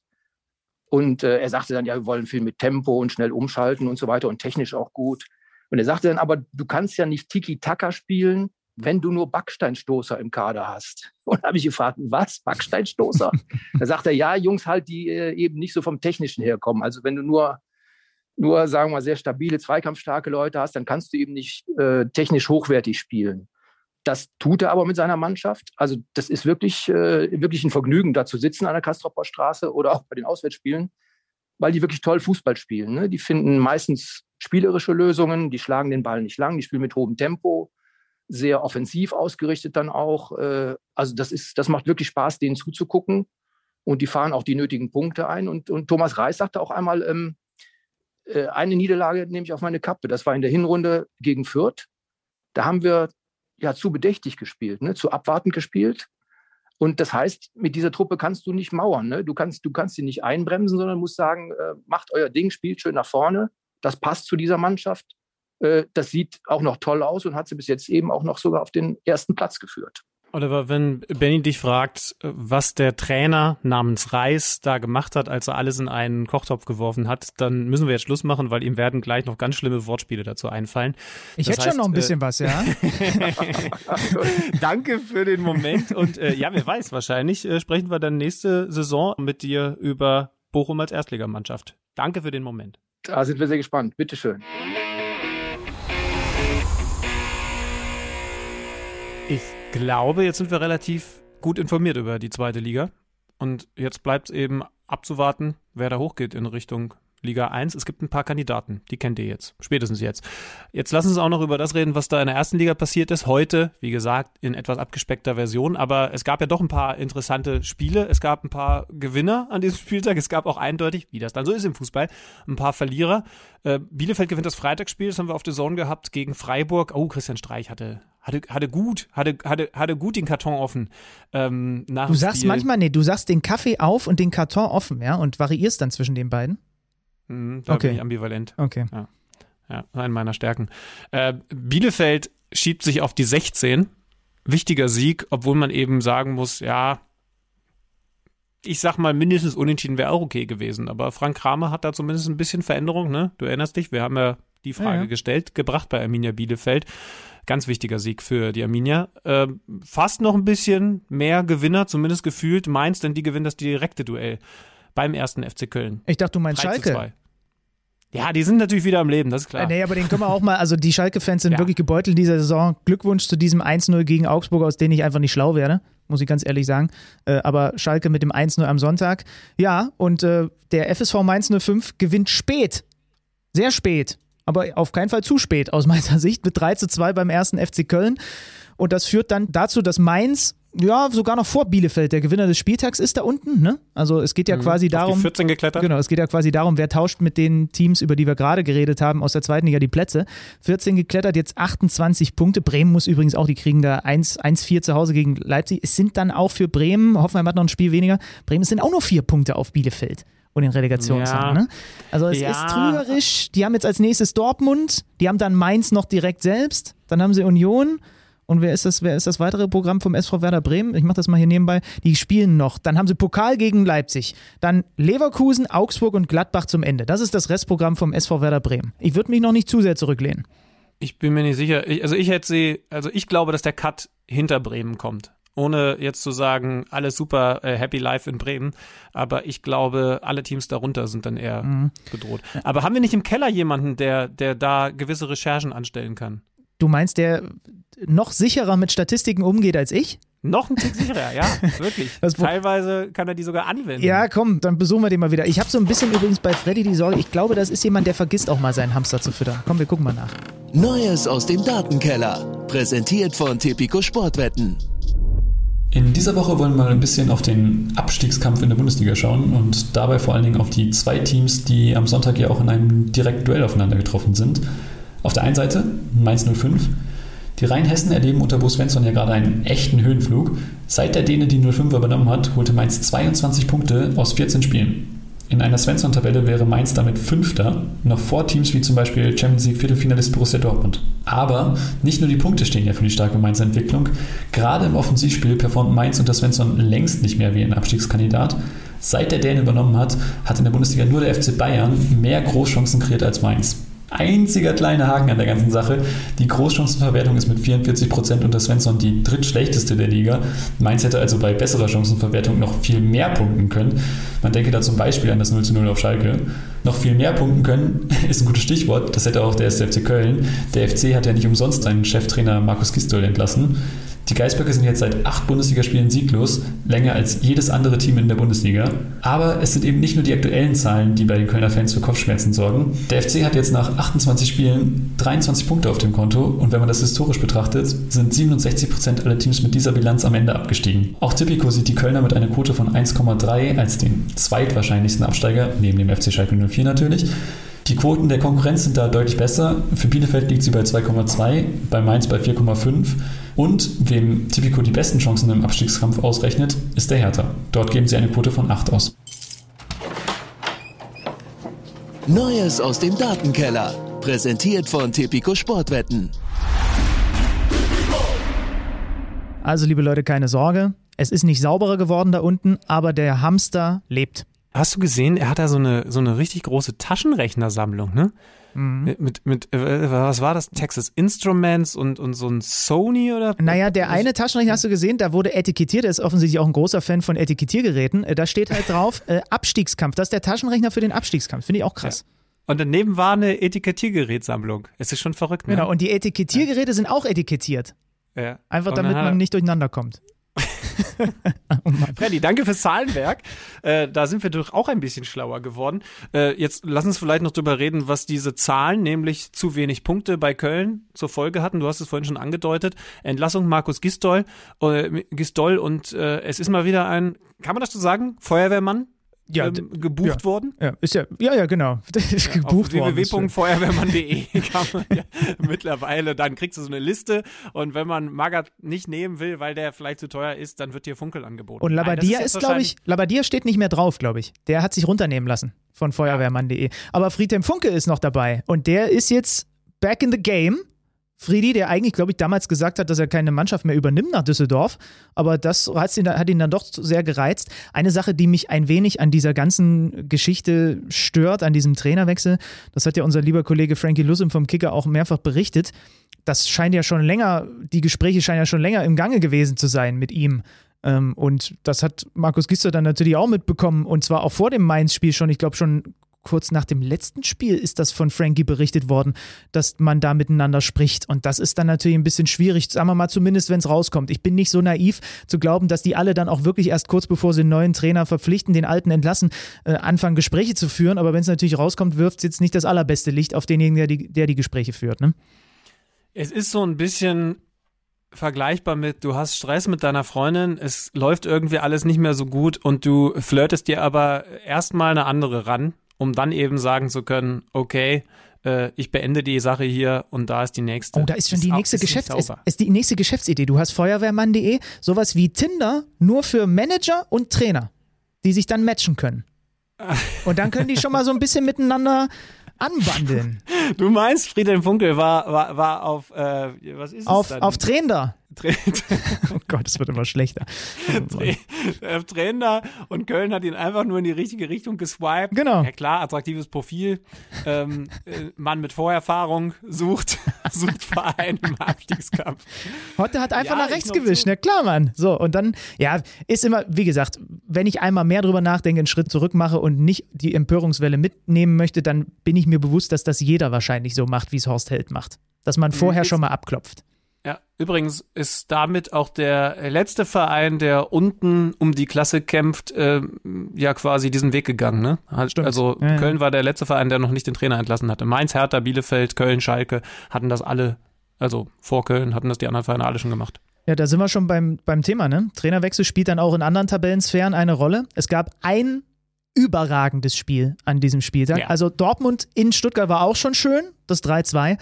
Aber das 4-3 von Frankfurt gegen Wolfsburg, das haben beide Trainer danach auch nochmal bestätigt, hatte ein dermaßen hohes Niveau. Die Eintracht gewinnt mit 4 zu 3 zu Hause. Ein tolles, tolles Fußballspiel zwischen zwei Mannschaften, die einfach gut eingestellt sind, die mit Selbstbewusstsein auf dem Feld agieren. Und dann kommt sowas dabei raus. Natürlich werden die Trainer sich nicht darüber freuen, dass da insgesamt zusammengerechnet sieben Tore gefallen sind. Aber es hat einfach Spaß gemacht, dieses Spiel. Es hat einfach eine Menge Spaß gemacht und es war niveautechnisch ganz weit oben. Ja, ganz interessant, weil ich da vorhin bei, bei Ole und Stefan schon drüber nachgedacht habe, als ich glaube, Ole Werner gesagt hat, äh, also quasi ähnliche Worte gefunden hat über das Duell zwischen den beiden Mannschaften, Ja. dem, dem dritten und dem vierten in Liga 2. Hohes Tempo, man da eben richtig hohes ne? Niveau hatte. Ja, ja, ne? genau. genau. Und im Grunde war das hier zwischen Wolfsburg und Frankfurt vergleichbar, denn du kannst eben jetzt sagen, da haben zwei Mannschaften gegen- gegeneinander gespielt, die in den 90 Minuten auch nochmal ganz deutlich gemacht haben, warum sie da oben stehen. Und zwar eben nicht nur eine der beiden Mannschaften, sondern warum beide Mannschaften da oben sind auf drei und auf vier. Jetzt ist Dortmund äh, zumindest an Wolfsburg ein bisschen rangerutscht, weil der VfL am Ende eben bei diesem tollen Spiel als das sieglose Team runtergegangen ist. Kann man das so sagen? Als das sieglose Team? Äh, als das verlierende. Klingt auf jeden Fall Ähm, falsch, ja. Ja, es klingt, es klingt wie immer falsch. Aber es war trotzdem ein sehr gutes Fußballspiel. Ja. Und umso mehr blutet dir dann als Frankfurter Fan natürlich das Herz, wenn du weißt, der Bobic, der diese geilen Kader in den letzten Jahren zusammengebaut hat, geht. Und wahrscheinlich geht er zur Hertha, die gucken muss, dass er die Klasse hält. Und jetzt verdichten sich ja die Zeichen zum Zeitpunkt unserer Aufnahme hier Montag, früher Abend, dass Adi Hütter auch geht. Also du verlierst den Mann, der den Kader zusammenbaut, Bruno Hübner auch weg. Und du verlierst auch noch Adi Hütter, der zu Gladbach geht, die wahrscheinlich keine Champions League spielen werden in der kommenden Saison, obwohl die Frankfurter allerbeste Karten dafür haben. Und jetzt passieren mit dieser Meldung sind bei mir natürlich mehrere Dinge passiert. Also zum einen muss diese Meldung, zumal sie jetzt auch noch gedroppt wurde vor dem direkten Duell Frankfurt gegen Gladbach, bei den Gladbach-Fans, die Rose kritisch in den letzten Wochen waren, ja fast zum Gehirn explodieren führen, weil die haben jetzt nämlich auch für kolportierte 7,5 Millionen Euro Ausstiegsklausel ist das Stichwort, einem anderen Team den Trainer weggenommen. Puff, da explodiert das Gehirn. Ähm, aber was fangen wir denn mit der Entscheidung an? Kannst du das nachvollziehen, dass für Adi Hütte offensichtlich Borussia Mönchengladbach, auch wenn sie in dieser Saison nur auf der 8 stehen, der Next Step ist von den Frankfurtern? Vielleicht, weil er eben weiß, es ist hier zu viel bei der Eintracht, was ich nicht kalkulieren kann ohne den Bobic. Mhm. Ähm, das ist, glaube ich, ein wichtiger Punkt. Also die Frage werden wir wahrscheinlich von Adi Hütter nicht beantwortet bekommen, obwohl wer weiß. Lass uns die Einladung schon mal rausschicken. Wahrscheinlich im Moment eher an seine Privatadresse, ihn mal hier reinzubekommen. Frage, hätte er das auch gemacht, wenn er wüsste, Freddy Bobic ist im nächsten Jahr noch in Frankfurt? Also, Nein, glaube ich nicht. Meinst du, dann, dann wäre er geblieben? Ja. Weil dann hast du, du hast ein, einfach eine verlässliche Konstante, wo du weißt, der holt dir auch ja, wobei, ach, jetzt, wo ich wieder drüber nachdenke, vielleicht ist es Quatsch, was ich sage. Weil er kommt, ja, er meine, geht zu Max Eberl. Okay. Ja, wollte ich gerade sagen, genau. Also er, er, er läuft in die, in die breiten Arme von, von Max Eberl, der natürlich die richtigen Worte gefunden haben wird. Ähm, ja, wollen wir schon anfangen? Wir werden natürlich in den nächsten Wochen, wenn es denn nämlich wirklich konkret so kommen sollte, noch gibt's nicht die endgültige Bestätigung, wollen wir schon anfangen zu überlegen, wie gut Adi Hütter eigentlich zu Gladbach passt? Wahrscheinlich ist es noch zu früh. Ne? Ja, mir geht's nur um deinen, mir geht's nur um deinen ersten Impuls. Ist das für dich nachvollziehbar? Hast du im ersten Moment gedacht, jo, passt? Oder sagst du, nee, haut für mich nicht hin? Ich habe im ersten Moment gedacht, ja, passt. Kann ich jetzt nur so ehrlich wiedergeben. Also, also passt im Sinne von, ähm, da hat man ja bei, bei Marco Rose ganz viel drüber geredet, wo ich das ehrlich gesagt auch gedacht habe, yo, next step. Und dann schaut man genauer hin, zum Beispiel auf die Tabelle und auf die kommende Saison, in der Frankfurt wahrscheinlich Champions League und äh, Gladbach womöglich gar keine League spielen wird, außer Bundesliga dann muss man drüber nachdenken. Aber, aber trotzdem, du, wenn du mich nach dem ersten Impuls fragst, dann, dann sage ich, ja, Gladbach ist das Team, das, wenn du, man weiß ja jetzt nicht, wie lange er da unterschreibt, sagen wir, drei Jahre da Trainer bist, die größeren Perspektiven hast. So. Mhm. Womit ich Frankfurt überhaupt nicht kleinreden will. Im Gegenteil, bei Frankfurt darf man nicht vergessen, beschissene Situation jetzt. Du hast keinen Bobic mehr, Hübner, du hast es gesagt, jetzt auch noch keinen Cheftrainer mehr, wie gut, dass da 50.000 verrückte, geile Fans zurückkommen, ne? Das ist ja. dann der große Benefit. Und das weiß natürlich auch ein Adi Hütter, der hat ja nicht vergessen, was da in der Europa League alleine passiert ist, ne, wenn er da vor der Kurve stand. Aber trotz alledem, kann ich nur so ehrlich wiedergeben, ist für mich Gladbach der Next Step. Das Team mit, mit etwas mehr Spielerpotenzial, mit etwas mehr Gestaltungsmöglichkeiten machen wir das Chaos noch komplett und stellen uns mal kurz vor, dass die Eintracht in ein paar Wochen Oliver Glasner als neuen Trainer präsentiert. Dann ist es da oben komplett wild. Nee, was ich mir zum Beispiel, ich weiß nicht, vielleicht ist das dann jetzt fast schon Steffen Baumgart in Paderborn wird frei. Ich weiß nicht, ob der, wenn wie auch immer die Saison für den ersten FC Köln ausgeht, da schon eher so als der Next Mann. Es gibt einen Trainer beim Tabellen siebten, beim aktuellen, Urs Fischer, der glaube ich auch durchaus beim einen oder anderen Macher in der Bundesliga ganz schön viel Aktien äh, gesammelt hat in den letzten Wochen, wo vielleicht auch die Unioner ein bisschen gucken müssen, ob ihnen der Schweizer nicht abhanden kommt. Ah, es gibt viele Kandidaten. Gut, ist jetzt eigentlich Quatsch darüber zu philosophieren. Dazu gibt es zu viele Möglichkeiten, die passieren können. Ja, ähm, und wie gesagt, äh, also das finde ich ist das Schwierige bei Borussia Mönchengladbach. Ähm, wir haben es ja hier auch schon erwähnt, da ist eben nicht in trockenen Tüchern, ähm, wenn, was das Personal angeht. Also eigentlich, eigentlich kann man da sehr wenig absehen, was Adi Hütter da eigentlich in der kommenden Saison für einen Kader vorfinden wird. Aber was er eben machen kann, ist Max Eber zu vertrauen, dass der eben schon was Vernünftiges zusammenschustert. Ne? Mhm. Das ist das Einzige. Aber bei den einzelnen Personen, aktuellen Leistungsträgern, nach meiner Information weißt du es halt im Moment nicht. Und Ja, äh, das heißt, das, das heißt, es kann gut werden, aber es kann eben auch sein, dass, dass er da einige Leute weniger vorfindet als aktuell. Ja, aber er kann natürlich einfach davon profitieren, dass sie natürlich keine gute Rückrunde spielen und sich nicht so viele Spieler so in den Fokus gespielt haben. Ne? Sie haben mit Elvedi verlängert und Sippe, das waren die letzten Meldungen. Aber es ist jetzt ja nicht, na, nicht so, dass diese, diese Mannschaft in dieser Saison so viele Bäume ausgerissen hat, dass jetzt unbedingt alle Bock haben, vielleicht auf Marcus Thuram und auf Alassane Player und auf Matthias Ginter, einfach aufgrund des Saisonverlaufs. Und das kann natürlich wieder dem Hütter in die Karten spielen, dass er dann doch das Gerüst übernehmen kann.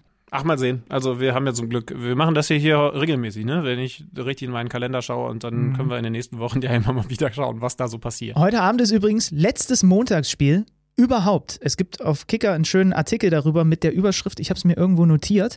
Ähm, äh, letztes Montagsspiel, großer Erfolg für die Fanszenen, die ja wirklich jahrelang versucht haben, äh, irgendwie klarzumachen, dass das gerade, wenn man auswärts mitfahren will, schon ein bisschen doof ist, wenn man montags von war in der zweiten Liga häufig, habe ich es bei äh, den Rostockern dann erlebt, wenn die da irgendwo hingetingelt sind nach Aachen oder was, ja, dann brauchst du im Grunde musst du zwei Urlaubstage nehmen, wenn du da dabei sein willst. Heute zum letzten Mal. Es ist auch gar nicht mehr so lange hin. Wir brauchen gar nicht groß drüber reden und jetzt hier Werbung dafür machen, weil wenn diese Folge rauskommt, dann ist Hoffenheim-Leverkusen schon durch.